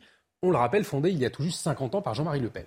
Olivier, c'est une date importante pour au moins deux raisons. Samedi, ce sera la première fois que le président du Front National, devenu Rassemblement National, ne sera pas un Le Pen. Alors certes, Louis Alliot, 53 ans, et Jordan Bardella, 27 ans, sont des très proches de Marine Le Pen, mais le symbole est là. C'est une étape de plus dans la dédiabolisation, dans la normalisation d'un parti né en 1972. À moins que, à moins que Marine Le Pen ne considère que désormais le vrai pouvoir du RN s'exerce au Palais Bourbon, à l'Assemblée nationale, et par rue Michel-Ange, au siège du parti. Autre particularité de cette, élection, elle se fait sans crise, sans vocifération, sans insulte, sans contestation a priori du scrutin, ni euh, de la campagne menée par l'adversaire. Le suspense n'est évidemment pas torride non plus. Jordan Bardella devrait l'emporter euh, et confirmer son incroyable précocité politique. Euh, inconnu il y a trois ans, il avait mené à 23 ans seulement une, son parti à quasiment un succès aux élections européennes puisqu'il avait fait jeu égal avec la formation d'Emmanuel Macron. Les deux variables qu'il faudra regarder seront l'écart entre lui et son adversaire. En gros, Bardella fera-t-il plus ou moins 60%, et sa capacité à composer ensuite une équipe de direction qui rassemblera ses adversaires d'hier. Pour le reste, il hérite d'un parti en fort bonne santé et prêt à en découdre quelles que soient les échéances et les élections à venir. Et c'est vrai que ce qui frappe, Jérôme, c'est que contrairement aux autres formations politiques, le Rassemblement euh, national est devenu un parti puissant et puis un parti aussi apaisé, on le voit. Oui, la santé du RN est absolument frappante et étonnante, alors que les autres formations politiques se débattent avec des adhérents en chute libre, avec une, absence de programme et de leader, euh, cette désaffection générale qui parfois menace leur existence même, le Rassemblement national est devenu la seconde puissance au Palais Bourbon, avec 89 députés. Il peut également s'appuyer sur 19 députés européens, 68 euh, conseillers départementaux et régionaux, et même deux maires de communes de plus de 30 000 habitants. Mieux, si on regarde un sondage IFO publié ce dimanche dans le JDD, on s'aperçoit que si on rejouait la présidentielle six mois plus tard, Marine Le Pen obtiendrait 30% des voix au premier tour, soit six points et demi de plus qu'il y a six mois. Elle s'installerait donc définitivement comme l'adversaire d'Emmanuel Macron, puisqu'elle distance Jean-Luc Mélenchon, qui dans ce même sondage est en recul de 4, points et demi. En un mot commençant, le RN est le seul parti d'opposition à l'exécutif aujourd'hui et donc en pôle position pour les prochaines élections, qu'elles soient européennes, législatives ou présidentielles. Le dernier handicap dont souffrait le Rassemblement national était évidemment sa situation financière. Imaginez-vous qu'en 2018, sa dette s'élevait à 24 millions d'euros et que le parti était au bord du dépôt de bilan. Mais le succès aux législatives lui permet euh, désormais d'engranger 10 millions par an euh, de recettes annuelles. Euh, il devrait donc être presque totalement désendetté en 2024. Quelle que soit l'issue du scrutin, l'ambiance sera légitimement à la fête à la Maison de la Mutualité ce week-end, quand sera révélé le nom du futur président du Rassemblement national. Merci Jérôme. L'édito politique de Jérôme Béglé à retrouver dans le replay de la matinale www.cnews.fr. Tout de suite, l'instant musique. Votre programme vous est présenté par IG Conseil. Les économies d'énergie sont l'affaire de tous. Votre projet chauffage-isolation, notre mission. Et ce matin, on vous fait découvrir Lift Me Up, un titre de Rihanna. Il était attendu depuis 2016, titre phare de la bande originale du film Black Panther, euh, Wakanda Forever. La superstar, eh bien, on va l'entendre à opter pour une balade aussi intime que cinématographique.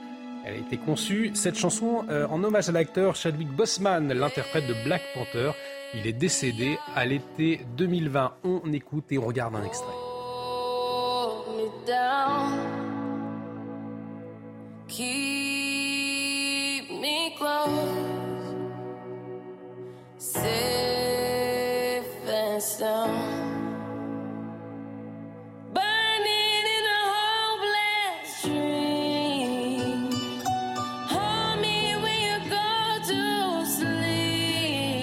Votre programme vous a été présenté par IG Conseil.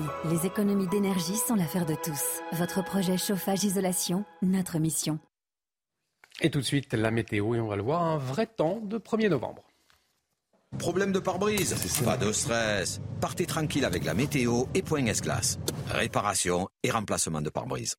Bonjour à tous. Alors, ce sera encore un, temps assez instable sur l'ensemble du pays avec en prime du vent qui va à nouveau souffler sur le quart nord-ouest et surtout de l'instabilité due à la veille que l'on retrouvera de l'Alsace en direction de l'extrême sud-est. Attention, les cumuls sont à surveiller en direction de la région PACA et des Bouches-du-Rhône puisqu'en effet, euh, les pluies seront abondantes avec en prime quelques orages. Partout ailleurs, c'est déjà le retour au calme, mais vous allez voir que dans l'après-midi, même si le soleil sera davantage présent dans l'après-midi sur les trois quarts, eh bien, on a déjà l'arrivée d'une nouvelle perturbation par le quart nord-ouest avec en prime des vents qui auront tendance à se renforcer. 90 km heure le long du littoral de la Manche et quelques averses orageuses. Donc vous l'aurez compris, eh bien les pluies pourraient être un petit peu plus marquées localement et toujours les résultats de cette perturbation en direction de la région PACA. Donc les températures, euh, ça commence à baisser enfin avec la minimale de 9 degrés, que ce soit pour Strasbourg ou encore 11 degrés à Paris, tout comme à Cherbourg, tout de même hein, pas loin des 20 degrés au lever du jour près de la Méditerranée. Et donc dans l'après-midi, bien enfin oui, le mercure baisse, euh, surtout dans le sud-ouest où on voit quand même une baisse notable hein, par rapport à la veille. Nous aurons 20 degrés du côté de Toulouse, 23 degrés à Perpignan, Montpellier, 19 degrés du côté de Bordeaux. Et la minimale, eh bien, elle commence à se multiplier avec 16 degrés, que ce soit pour Metz, pour Nancy, en direction du Pays de Caux et tout de même aussi en direction de Brest. Donc la suite, elle s'annonce encore. On va dire que c'est une journée de transition pour la journée de mercredi avec du soleil qui va s'imposer sur la quasi-totalité du pays. Mais vous allez voir qu'à partir de jeudi, eh bien, nouveau, une perturbation va, défiler d'ouest en est, apportant des pluies quand même relativement copieuses. Donc une situation que nous allons à nouveau surveiller. Mercredi, enfin vendredi en tout cas, c'est pareil, une journée assez maussade avec beaucoup de nuages, quelques averses, mais surtout le mercure qui baisse. Et ça, c'est une bonne nouvelle. Enfin, nous arrivons en automne. Problème de pare-brise Pas de stress. Repartez tranquille après la météo avec Point Glace. Réparation et remplacement de pare-brise. Il est 8h, bonjour à tous. Si vous nous rejoignez sur CNews, à la une de l'actualité de ce mardi 1er novembre, cette agression révoltante. Une femme enceinte de 5 mois, rouée de coups au sol par 5 individus cagoulés après une tentative de vol. Des faits commis mardi dernier à Mantes-la-Jolie dans les Yvelines. La victime a accepté de raconter son calvaire pour CNews.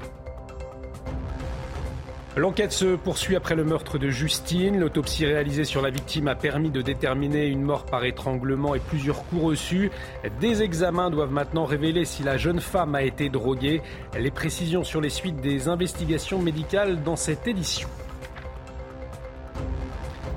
Le nombre de détenus en France proche du record absolu selon le ministère de la Justice après avoir baissé pendant la pandémie. 72 350 personnes aujourd'hui incarcérées. Pour régler la surpopulation carcérale, l'exécutif mise sur un programme de construction de 15 000 places. Mais est-ce un dossier insoluble pour l'exécutif? L'analyse de Florian Tardif dans un instant. Retraite complémentaire, chèque énergie, hausse des prix du tabac. Ce début novembre est marqué par plusieurs changements pour le portefeuille des Français. Tour d'horizon à suivre de ce qui change à partir d'aujourd'hui.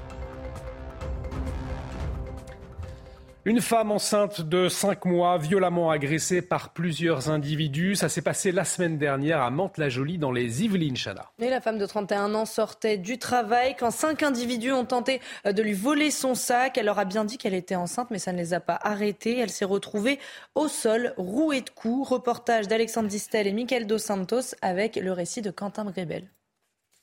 Mardi soir, Laetitia consulte un distributeur de banque de Mantes-la-Jolie. Quand elle retourne à sa voiture, cinq individus capuchés surgissent et lui demandent de l'argent. Ils la font tomber avant que deux d'entre eux ne s'en prennent physiquement à elle. J'ai protégé le ventre et du coup, l'autre, il a pris euh, son pied, il l'a mis sur ma tête. Et l'autre, il a pris, l'autre aussi, il a pris son pied sur euh, ma, en fait, il a posé sur la, la cheville. Laetitia se débat et prévient à plusieurs reprises les agresseurs de sa grossesse. J'ai commencé à pleurer, à trembler. J'ai dit, j'ai pas l'argent. Et leur copain, il a attendu ça. Il a dit, mais la dame, elle est enceinte, laissez-la. Euh, laissez-la, en plus, elle n'a pas l'argent. Le groupe fuit alors, avant que les forces de l'ordre n'interviennent. Transportée à l'hôpital, la future maman et son enfant sont sains et saufs, malgré des blessures au coude et à la jambe. Les séquelles sont avant tout psychologiques ça m'a traumatisé un peu. En fait, j'étais fatiguée, j'avais pas la force et, et j'ai pensé à tout ce qui m'est arrivé là. En fait, je voyais toujours les images, quoi. J'ai pensé à la mort, j'ai pensé à mon bébé, j'ai pensé à mes enfants. En fait, j'ai pensé à ma famille. Laetitia a porté plainte mercredi, mais aucune interpellation n'a eu lieu pour le moment. Les suites de l'enquête après le meurtre de Justine Vérac. On attend toujours les résultats des analyses toxicologiques euh, qui permettront de dire si la jeune femme a été droguée le soir de sa mort. Hier, l'autopsie a révélé que Justine avait été tuée par strangulation ce qui vient contredire la version de Lucas Chana. Et à Toriac, le village d'origine de Justine, l'émotion est toujours très forte. On rejoint tout de suite nos envoyés spéciaux Solène Boulan et Olivier Gangloff. Solène, les habitants continuent de se recueillir ce matin. Oui, Chana, cela fait maintenant euh, quatre jours que les habitants viennent se recueillir au pied euh, du domicile de Justine Vérac, situé euh, juste derrière moi. Depuis vendredi, ils apportent des fleurs et des bouquets qui s'accumulent juste au pied de son domicile. Plusieurs membres de sa famille sont venus se recueillir, dont ses parents. La famille de la jeune fille a aussi installé un recueil de condoléances à l'intérieur duquel des proches, des habitants de Toriac et même des anonymes viennent écrire, présenter leurs condoléances à la famille. Nous en, nous en avons croisé hier, justement, écoutez-les. Je depuis longtemps, même si euh, j'avais plus de contact, ça fait toujours bizarre de. Puis à son âge, euh, j'ai 20 ans, donc ça aurait pu m'arriver à moi aussi. C'est vrai que c'est triste, c'est issu. Quoi. Elle laisse un enfant de deux ans et demi, et puis de mourir dans, dans ces conditions, c'est horrible. On se met à la place des parents. De, ses parents à lui, ses parents à elle, même son petit bout de chou. Euh, tout ça, c'est terrible. C'est terrible de, savoir tout ça et on, on se sent plus forcément en sécurité non plus, quoi. Et puis vous l'avez rappelé, les premiers euh, résultats de l'autopsie ont été euh, dévoilés hier. Nous attendons maintenant les résultats des analyses toxicologiques. La famille de Justine, elle, attend de récupérer le corps de la jeune fille. En attendant, une cagnotte a été lancée pour financer ses obsèques. Si Solène, Solène Boulan à Toriac avec Olivier Gangloff.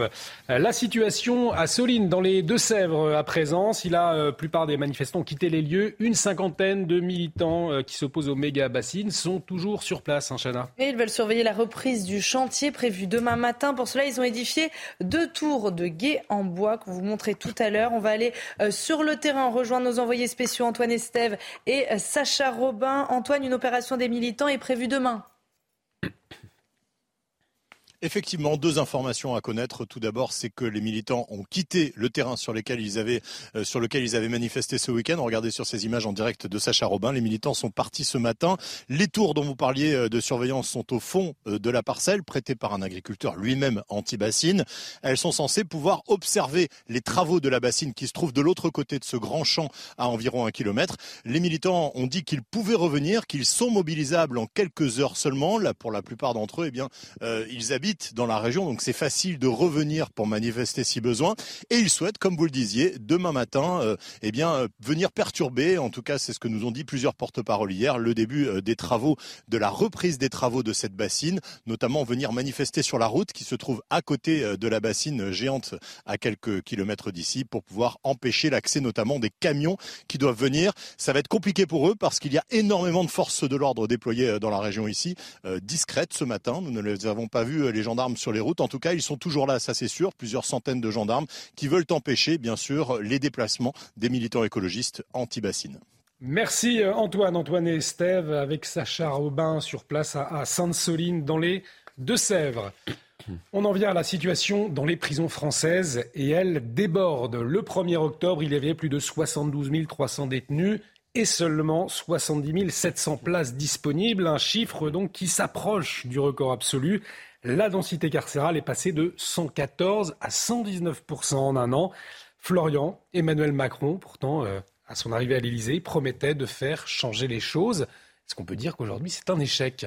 Oui, en 2017, la densité carcérale dépassait les 117%. Aujourd'hui, vous l'avez dit, elle frôle les 120%. Bref, en un quinquennat, la situation ne s'est pas améliorée. Pire, elle s'est dégradée. Aujourd'hui, faute de place, les procureurs sont contraints de retarder, voire d'éviter l'exécution des peines de prison ferme. Alors, comment l'expliquer? Premièrement, euh, sur les 15 000 places de prison promises par le chef de l'État, un peu plus de 2000 seulement ont été construites en un quinquennat. Deuxième point, cette situation résulte de la lenteur de notre justice. Aujourd'hui, près d'un tiers des détenus sont en réalité des prévenus incarcérés dans l'attente de leur jugement. Alors certes, Emmanuel Macron a promis l'embauche de 8500 magistrats et personnels de justice supplémentaires d'ici la fin du quinquennat.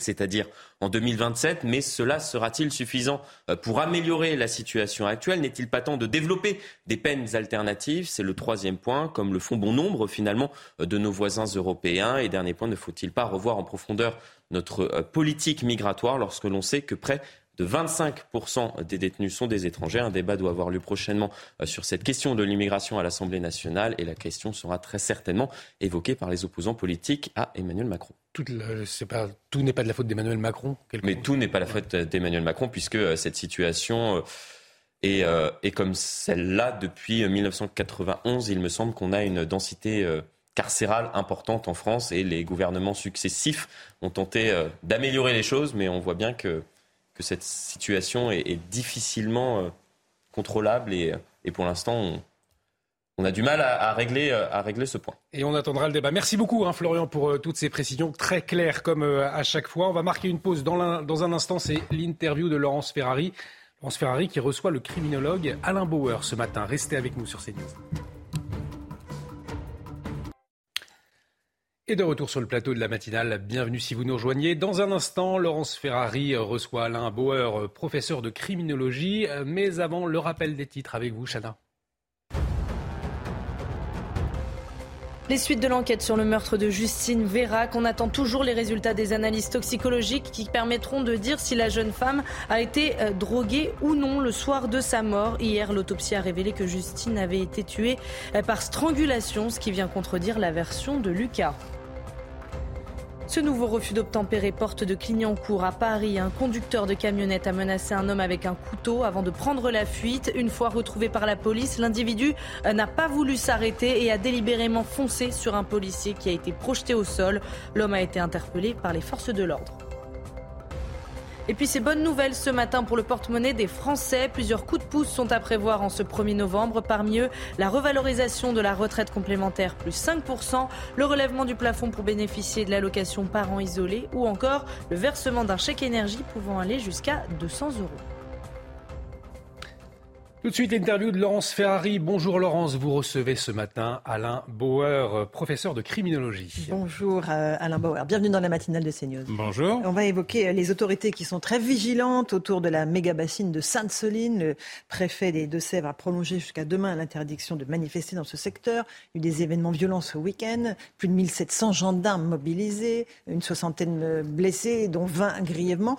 On est face à quelque chose euh, qui s'appelle une ZAD, qui défie l'autorité de l'État. Comment est-ce que vous qualifiez la situation sur place C'est une ZAD en devenir, elle ne l'est pas encore, mais elle commence à prendre euh, tournure euh, en ce sens, avec des mini-fortins, une logique d'implantation, de sédentarisation euh, des, opposants. Hein. Ce n'est pas une simple manifestation, on s'en va, on vient, on manifeste, on s'en va. Là, on est dans un processus d'implantation, donc de regroupement. on est en train d'avoir un un deuxième Sivin, soit un deuxième Notre-Dame-des-Landes, un Xième Larzac.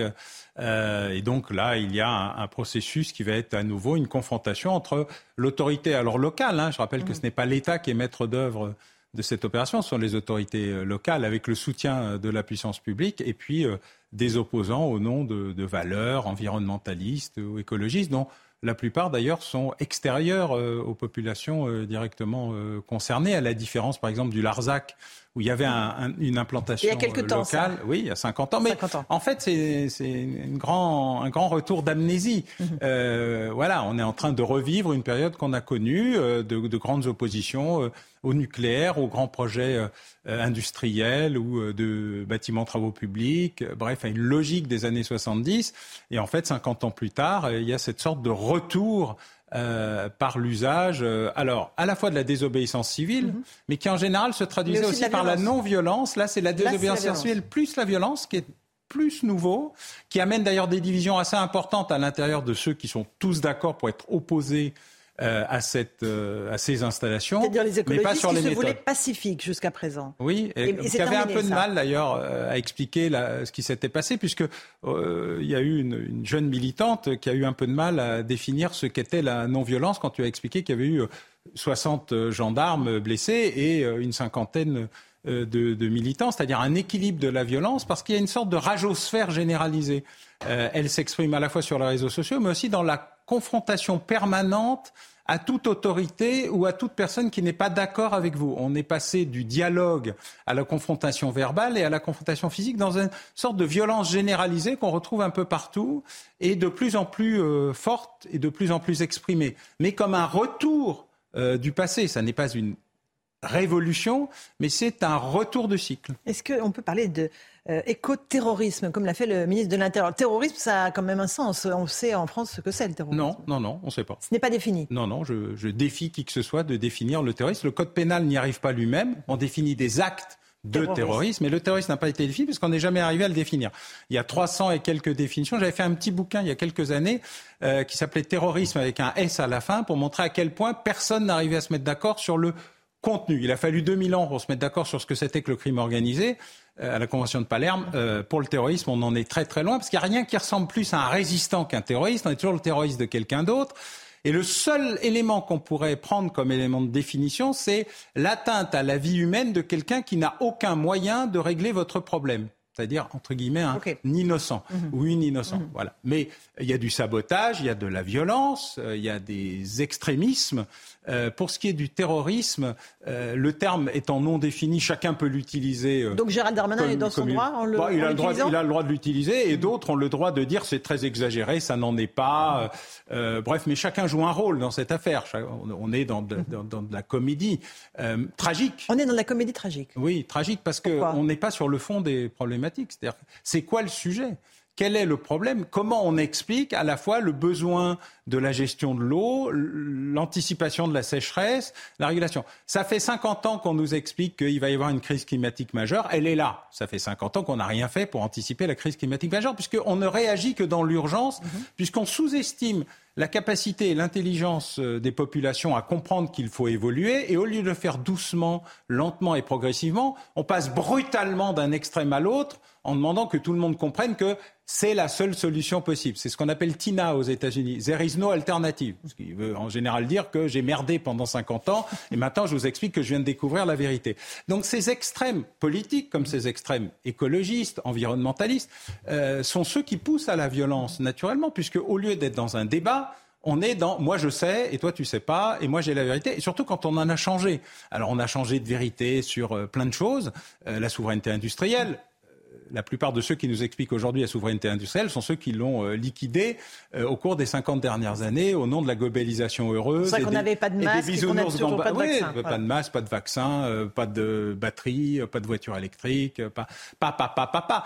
Aujourd'hui, alors, ils n'ont pas tort, mais ils le font avec une telle brutalité et un tel manque d'explications, y compris sur leur propre reniement, que, évidemment, ça les rend assez inaudibles. Ça ne justifie en rien euh, la violence, et notamment la violence physique, parce qu'une partie des gendarmes qui ont été blessés le sont dans ce qu'on pourrait quasiment appeler des tentatives d'homicide. Je veux dire, quand vous jetez une boule de pétanque à la figure de quelqu'un, vous n'êtes pas simplement en train d'exprimer votre désapprobation vis-à-vis euh, d'une méga bassine. Vous essayez d'entrer dans une violence physique identifiée. Mais ce n'est toujours pas du terrorisme. Je pense qu'on est dans l'agression violente, voire la tentative d'homicide, quand euh, celui qui vise avec ces éléments-là le fait. Et je recommande, moi, à tous ceux qui se plaignent euh, de ça, d'essayer de vivre pendant une heure ce que vivent un CRS ou un gendarme mobile lors d'une manifestation violente, puis de venir nous en reparler ensuite sur ce qu'on appelle les violences ou les pas violences policières. Ça n'en justifie aucune, mais ça permet d'assez mieux comprendre ce que c'est que la tension, la pression.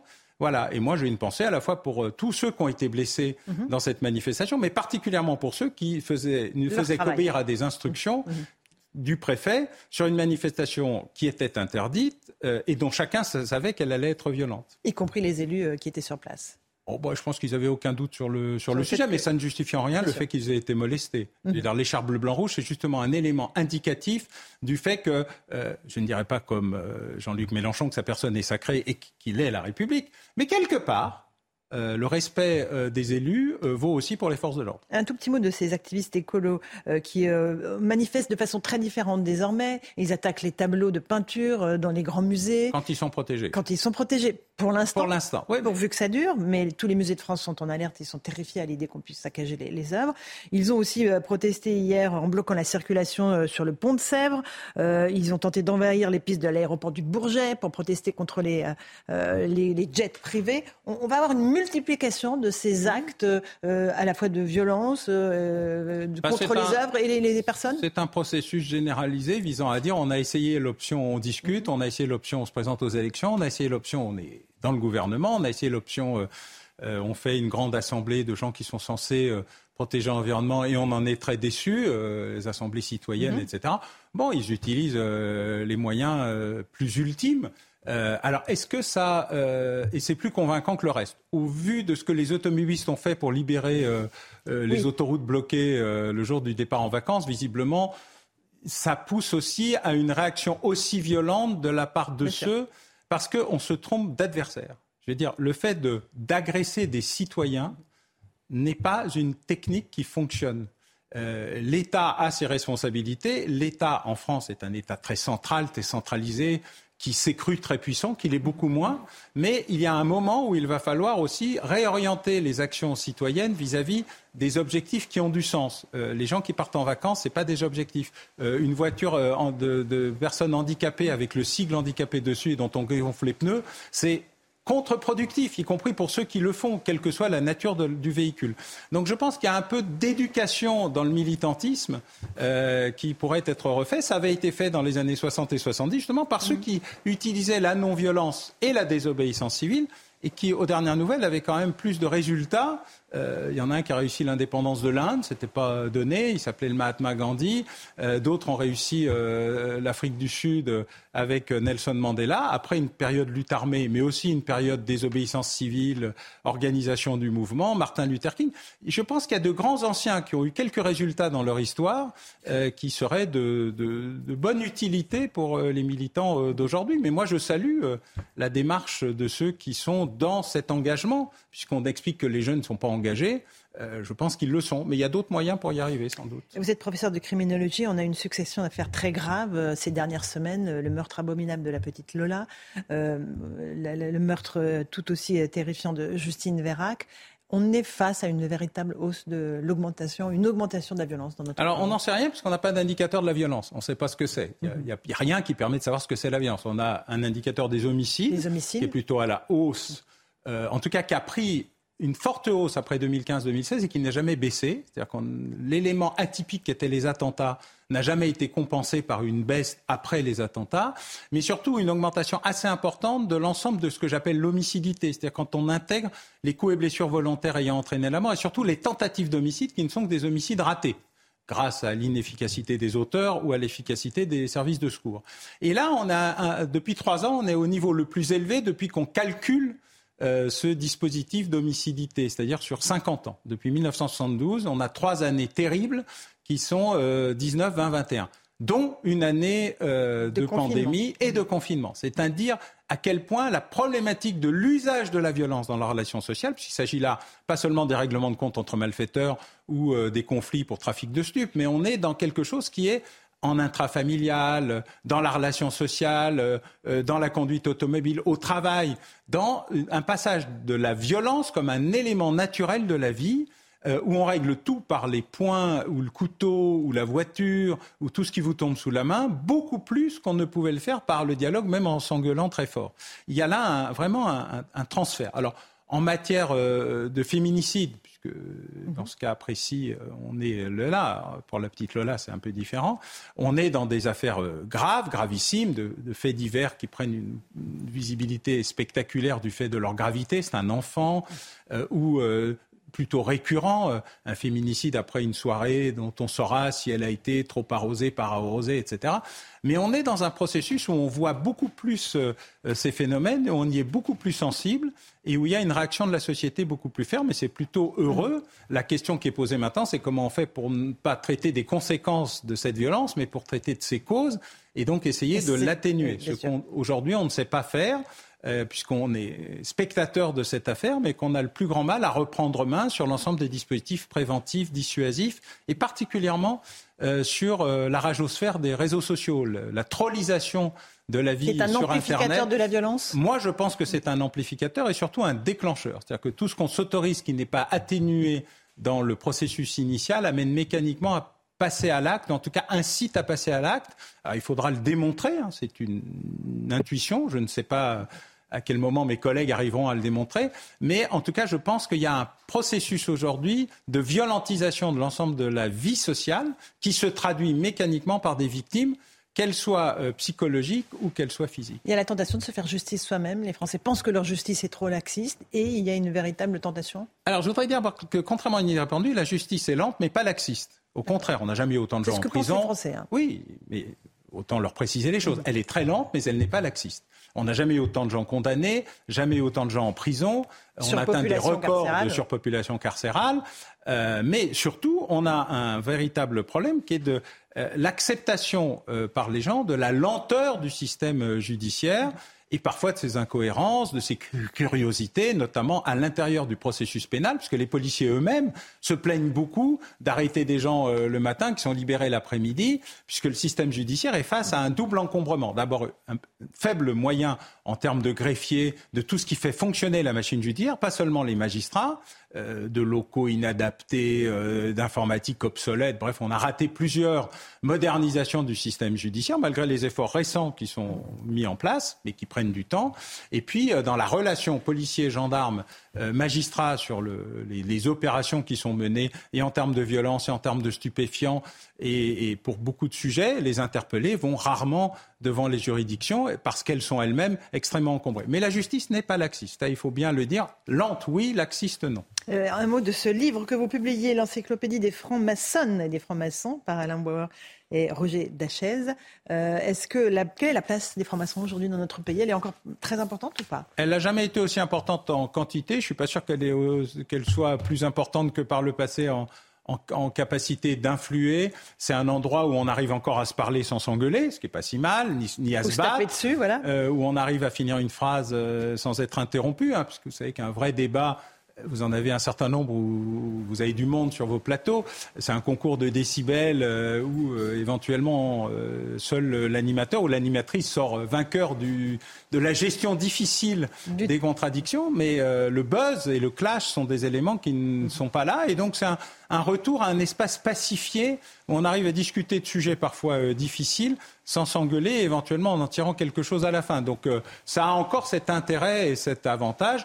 Et puis l'encyclopédie a l'intérêt aussi de révéler d'abord ceux qui l'ont été, ceux qu'ils ont fait, pourquoi ils l'ont fait, euh, très anciens, anciens ou présents, pour ceux qui ont le courage et la bonne volonté d'assumer euh, leur appartenance, euh, puisqu'elle n'est en rien secrète. Hein, euh, seul, le seul secret, c'est que je ne peux pas dire si quelqu'un sur ce plateau l'était et qu'il n'est pas assumé de le dire, je ne peux pas le dire à sa place. Mais par contre, chaque franc-maçon, non seulement a le droit, mais moi j'insiste, a le devoir de, franc-maçon, de dire et d'assumer ce qu'il est. Et donc c'est plutôt cet effet de, de révélation, d'herméneutique euh, que nous voulions essayer de faire avec euh, Roger Daché et, euh, si possible, avec un beau livre. Merci, très beau livre. Merci beaucoup, Alain Bauer, d'être venu ce matin dans la matinale à vous, Olivier de Carenfleck, pour la suite de l'info. Et de retour sur le plateau de la matinale à la une de l'actualité de ce mardi 1er novembre, les suites de l'enquête après le meurtre de Justine Vérac. On attend toujours hein, les résultats des analyses toxicologiques qui permettront de dire si la jeune femme a été euh, droguée le soir de sa mort. Hier, l'autopsie a révélé que Justine avait été tuée par strangulation, euh, ce qui vient, Chana, contredire hein, la version de Lucas, le suspect. Oui, et à Toriac, le village d'origine de Justine, l'émotion est toujours très forte. On rejoint tout de suite nos envoyés spéciaux, euh, Solène Boulan et Olivier Gangloff. Solène, les habitants euh, continuent de se recueillir ce matin. Oui, Chana, cela fait maintenant euh, plus euh, de quatre jours que les habitants de Toriac viennent rendre hommage à Justine. Depuis vendredi, les fleurs et les bouquets s'accumulent au pied de son domicile, juste derrière moi.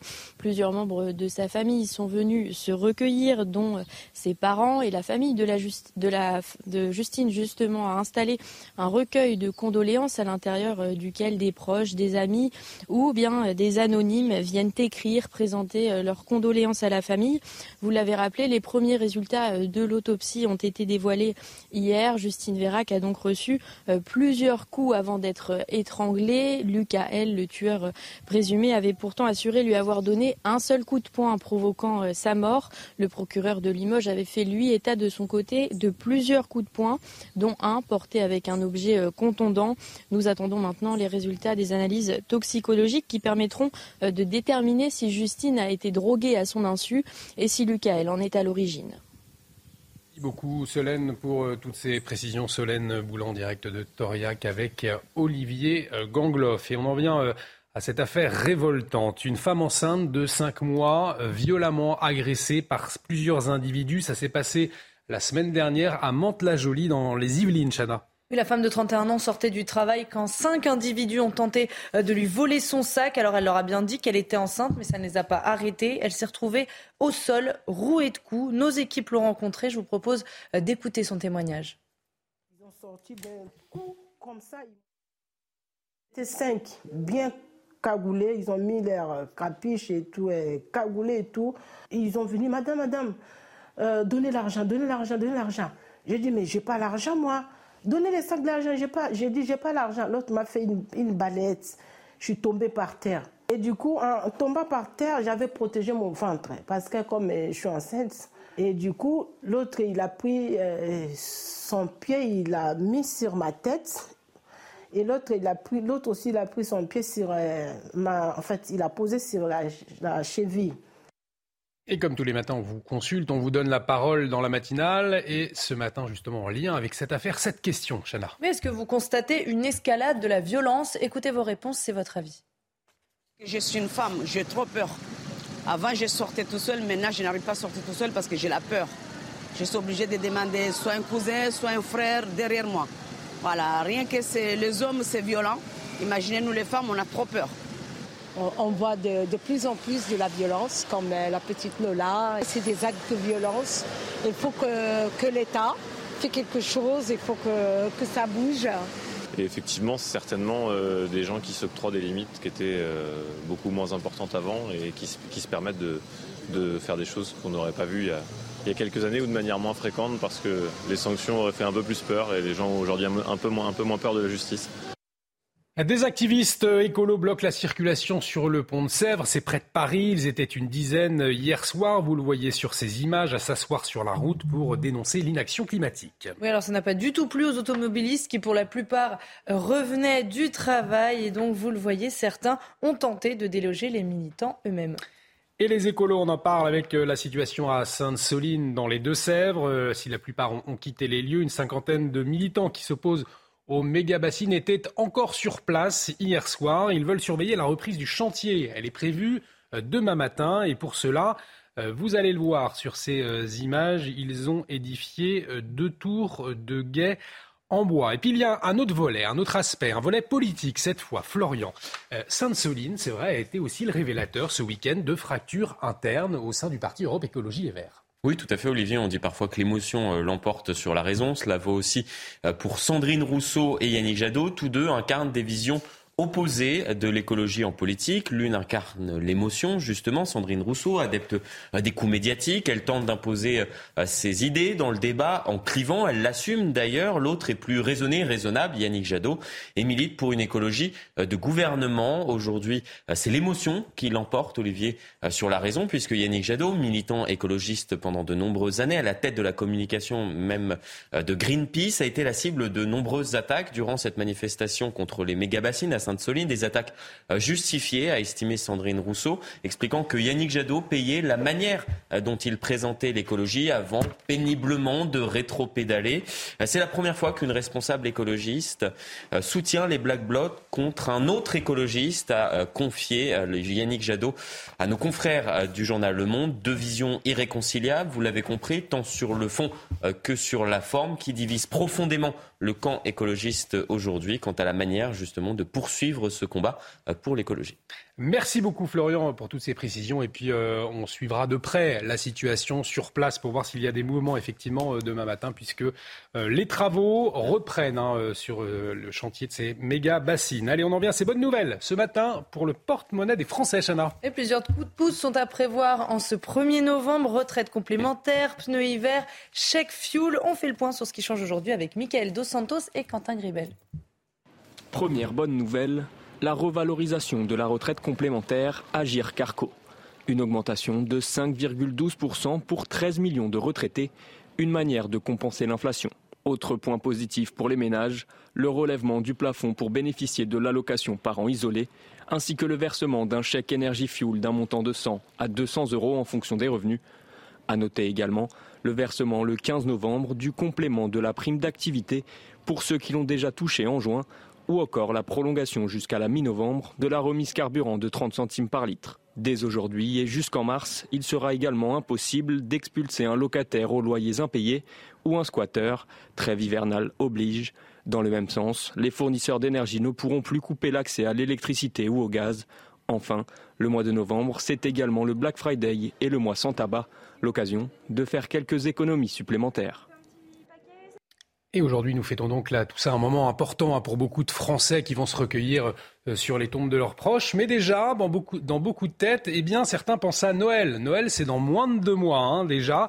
Et euh, cette année, dans un contexte euh, très compliqué au niveau énergétique, eh bien, la fête risque d'être différente, surtout moins lumineuse, Chada. Oui, il y a des chances qu'on ne voit pas ce beau Père Noël derrière vous, Olivier, cette année dans les rues pour des raisons économiques et écologiques. Les illuminations font l'objet d'une série de restrictions dans plusieurs grandes villes. Le détail avec Célia Judas. Briller de mille feux, mais moins longtemps. C'est le parti pris des illuminations de Noël cette année. En cause, l'explosion des prix de l'énergie et la volonté de tendre vers une sobriété énergétique. À Paris, la plus belle avenue du monde a revu ses habitudes tout comme Strasbourg, Bordeaux ou Nice. La sobriété énergétique sur les illuminations des Champs-Élysées, c'est trois choses. La première chose, elle s'arrête à 23h45. Elle ne brille pas toute la nuit. La deuxième chose, on va les écourter un peu. Pas avant, c'est important pour le commerce, mais après, on s'arrêtera le 2 janvier. Et puis la troisième chose, on a encore fait des progrès techniquement, en LED, en accrochage, pour que la consommation des Champs-Élysées, ce soit celle d'un appartement de deux personnes de 50 mètres carrés. Euh, c'est donc des illuminations qui seront économes, qui seront brillantes, qui seront joyeuses. Face à une réduction de leur activité, les entreprises du secteur n'ont d'autre choix que de s'adapter. C'est un travail euh, en, collaboration avec les maires qui sont préoccupés. Et, comme on est partenaire de ces mairies, on essaie de trouver des solutions ensemble pour préserver la magie de Noël et, et en même temps faire des économies et être responsable Malgré des éclairages de moins en moins énergivores, certaines communes ont opté pour un choix plus radical et se passeront d'illumination de Noël cette année. Et on va prendre la direction aux États-Unis euh, pour qui ce sera Noël avant l'heure pour le grand gagnant, puisque la coquette somme est mise en jeu par la loterie américaine. C'est le Powerball. Oui, la coquette somme d'un million, d'un milliard, un milliard de dollars. Ça vous étonne Je suis étonnée toute seule. C'est l'un des plus gros gains de l'histoire du jeu depuis 30 ans et le tirage a eu lieu euh, cette nuit. Pas d'informations sur un potentiel gagnant pour le moment, mais je voulais vous donner ce chiffre. Sachez que les Américains avaient une chance sur 292 millions de trouver euh, les, les six numéros et donc euh, de toucher le jackpot et les Américains qui ont fêté en nombre la fête d'Halloween, peut-être vous d'ailleurs aussi euh, hier soir. Et à cette occasion, à faire focus, on fait le focus sur une école de sorcellerie, une école de sorcellerie en Bretagne, à deux pas de Rennes hein, et de, Saint-Malo, Chana. Et pendant les vacances de la Toussaint, le château du Rocher-Portail s'est transformé en poudlard breton au programme duel de sortilèges, préparation de potions ou encore tour de magie. Le tout pour un premier prix de 28 euros l'entrée. Allez, je vous propose une immersion chez les sorciers avec Augustin Donadieu. On préfère vous prévenir tout de suite, toute ressemblance avec une saga à succès ne saurait être que fortuite. Pourtant, tout y est. La voiture, le balai et même le hibou. Cette nouvelle école des sorciers fait le plein durant les vacances scolaires. Les enfants, effectivement, aiment bien tout ce qui est univers de sorciers. Moi, j'ai trouvé ça bien. Effectivement, bah, c'était une bonne idée pour les vacances euh, voilà, de la Toussaint. Entrez, madame, enchanté. 13 000 billets écoulés en quelques jours. Le créateur de l'école ne s'attendait pas à un tel engouement de la part de ses écoliers d'un nouveau genre. On a donc dit que tu faisais partie de la maison sœur de Lune, hein? C'est bien cela. D'ailleurs, la production américaine de la saga, dont personne n'ose prononcer le nom ici, aimerait que cette école de sorciers bretonne ferme ses portes tous les bouquins sur la magie, la sorcellerie, euh, euh, je ne sais pas si vous vous rappelez de la, fameuse série Ma sorcière bien aimée, c'était avant euh, la fameuse saga. Donc c'est tout. Alors oui, on surfe sur cette mode entre guillemets, mais voilà, tant mieux, tant mieux. Hein, et ça marche. Cette école de sorcellerie confiera ses secrets jusqu'à la fin des vacances de la Toussaint. Mais malgré toute la bonne volonté des élèves, les balais peuvent se montrer capricieux. Et on accueille le docteur Brigitte Millot autour de ce plateau. Bonjour docteur. Dans un instant, on va parler euh, d'un problème assez fréquent pendant les vacances, les entorses. Vous nous direz tout, mais tout de suite, le rappel des titres avec vous, Chana.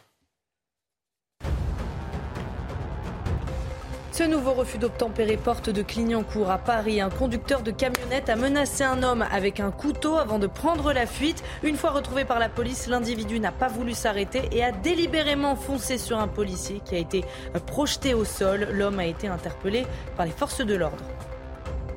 On vient de l'apprendre, Kiev est de nouveau approvisionné en électricité et en eau. Hier, la capitale ukrainienne a été attaquée par des frappes russes qui avaient provoqué des coupures massives. 80% des habitants étaient privés d'eau et 350 000 foyers n'avaient plus de courant.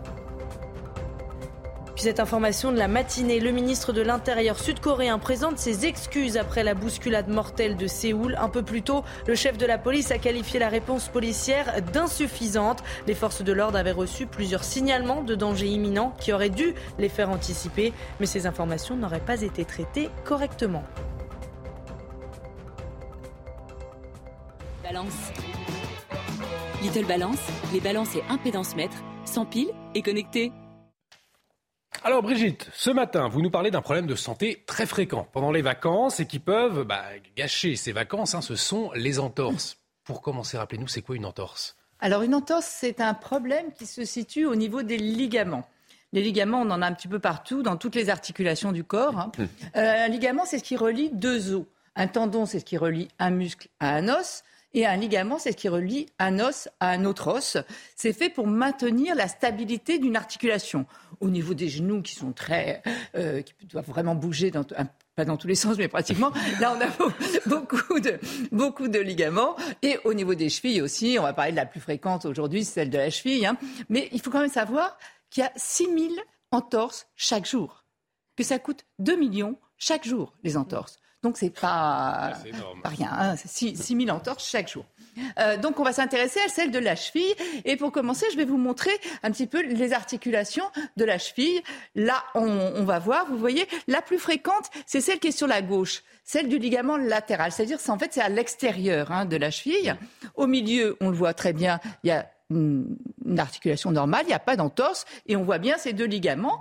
Et il peut y en avoir aussi, c'est un peu moins fréquent, c'est 10% pour celle de droite, donc au niveau de ligaments à l'intérieur de la cheville, et 90% au niveau des ligaments à l'extérieur de la cheville. Qu'est-ce qui se passe dans une entorse? C'est quand ces ligaments sont étirés. Alors s'ils sont un tout petit peu étirés, ça va faire ce qu'on appelle une foulure. Vous savez, ça fait un petit peu mal, mais il n'y a pas grand-chose. Parce qu'en fait, ces, ces, ligaments, c'est comme une espèce de bande, si vous voulez, d'un tissu qui est élastique, mais pas trop, puisqu'il faut quand même maintenir la stabilité de la cheville. Hein.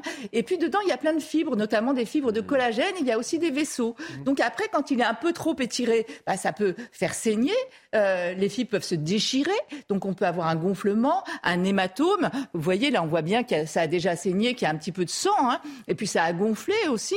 Donc ça, c'est quand ça a un peu saigné. Puis on peut avoir des entorses beaucoup plus graves, hein, beaucoup plus sévères, où il y a carrément euh, une déchirure du ligament. Et ça peut même aller, parfois, quand le ligament a trop tiré, il peut même entraîner avec lui un petit fragment d'os. Donc on mhm. peut avoir un petit morceau d'os aussi. Mhm. Euh, et alors là, ça a fait, c'est une entorse euh, sévère. Hein. et là, ça très fait mal. très mal. Donc euh, là, je vais vous montrer quand même euh, la différence entre deux entorses. Vous allez voir là sur ce, cette image, euh, à droite il n'y a pas d'entorse, à gauche il y en a une. Je crois que le diagnostic il se fait assez facilement. Hein. Donc, on voit bien, ça fait carrément un œuf de pigeon à l'extérieur sur la sur la partie de la malléole externe. Donc on le voit bien. Donc les principaux signes, c'est évidemment en fonction de la gravité et de l'intensité hein, de l'entorse, mais ça peut aller de la simple douleur à carrément l'impossibilité de poser le pied par terre. C'est-à-dire qu'en fait, votre pied, de, votre articulation, ne peut pas supporter le poids de votre corps. Hein. Donc ça, ça fait partie des signes où là, il va falloir faire une radio. Mais sinon, on n'a pas besoin de faire une radio pour une entorse. Il hein. ne faut pas aller embouteiller les urgences pour une entorse. Ça, c'est important quand même de le dire. Les signes de gravité, c'est essentiellement chez la personne âgée, car il y a souvent de l'ostéoporose, l'os est fragile, donc ça peut entraîner un petit morceau d'os. Quand on ne peut pas poser le pied par terre et quand on a ce qu'on appelle une douleur exquise, c'est-à-dire que quand on appuie sur l'os, quand ça fait terriblement mal, euh, là, ça peut nécessiter effectivement euh, le fait de faire une radio, sinon c'est pas la peine. Sinon, que faire en cas d'entorse? Petit moyen mémnotechnique pour vous en souvenir. J'ai comme donc c'est grec. Hein. G comme glaçage. On va mettre du froid, comme vous l'avez vu déjà euh, sur l'image. Mhm. On met jamais des glaçons en direct sur la peau. hein. On protège toujours. Ce que vous pouvez faire aussi, c'est si vous avez des petits pois au congélateur, vous prenez un sac de petits pois. Bah, c'est pas mal parce que ça prend la forme de l'articulation et c'est Mhm. pour empêcher justement de saigner. Ça va Mhm. resserrer les vaisseaux et ça va empêcher et le saignement et l'œdème, le gonflement. Euh, donc on va le voir. Après, R comme repos. De toute façon, euh, c'est quasiment obligatoire. hein. Parce que si vous continuez, si vous ne pouvez plus poser le pied, évidemment, c'est repos obligatoire. Mais même, c'est pas la peine d'aller forcer et d'aller encore insister et abîmer les fibres euh, du, du ligament. E comme élévation, on va soulever, puisqu'on parle de la cheville, on va soulever la, je vais pas le faire, on va soulever la jambe, on va soulever la jambe pour éviter justement, euh, pour bien drainer tout ça et pour éviter euh, l'augmentation de l'hématome et de l'œdème. Et enfin, euh, contention. Alors, on va essayer de maintenir au maximum l'articulation. Imaginons que ce soit un pied comme ça. Euh, si votre, euh, votre euh, entorse, elle est comme ça, on va essayer de maintenir le pied en le relevant un petit peu et en, en faisant une éversion. C'est-à-dire qu'en fait, le strip ou le, on appelle ça un tapping ou, ou un stripping, on- avec des bandes élastiques, on va toujours essayer de maintenir le pied à l'envers pour soulager Oui. le ligament qui est abîmé. Il faut pas se tromper. Parfois, les gens se trompent de sens. Non, là, c'est un professionnel qui vous le fera, ou votre kiné, euh, ou votre médecin. Vous demandez, et c'est ce qu'on va faire. Et ça peut durer suivant l'intensité. On a vu avec pas mal de sportifs, hein, où il, rappelez-vous Mmh. Neymar quand il avait fait son entorse, euh, ça avait duré, je crois, six semaines. Ou... Ça peut être très Ouais, long, hein, suivant l'intensité, évidemment, euh, de l'entorse. Voilà ce qu'on pouvait dire ce matin sur les entorses, comment ça marche. C'était votre programme avec Little Balance. Little Balance, balance et impédance mètre, sans pile et connecté. Et la chronique du docteur Brigitte Mignot à retrouver sur notre site internet en replay www.cnews.fr tout comme cette matinale. On arrive euh, au terme de cette émission. Merci Chana Lousteau, merci docteur Brigitte Mignot, merci Florian Tardif, merci euh, Loming, euh, merci à vous. Dans un instant, Pascal Pro, l'heure des pros. Restez avec nous. Très belle journée sur notre antenne. Tout de suite, Pascal Pro dans l'heure des pros.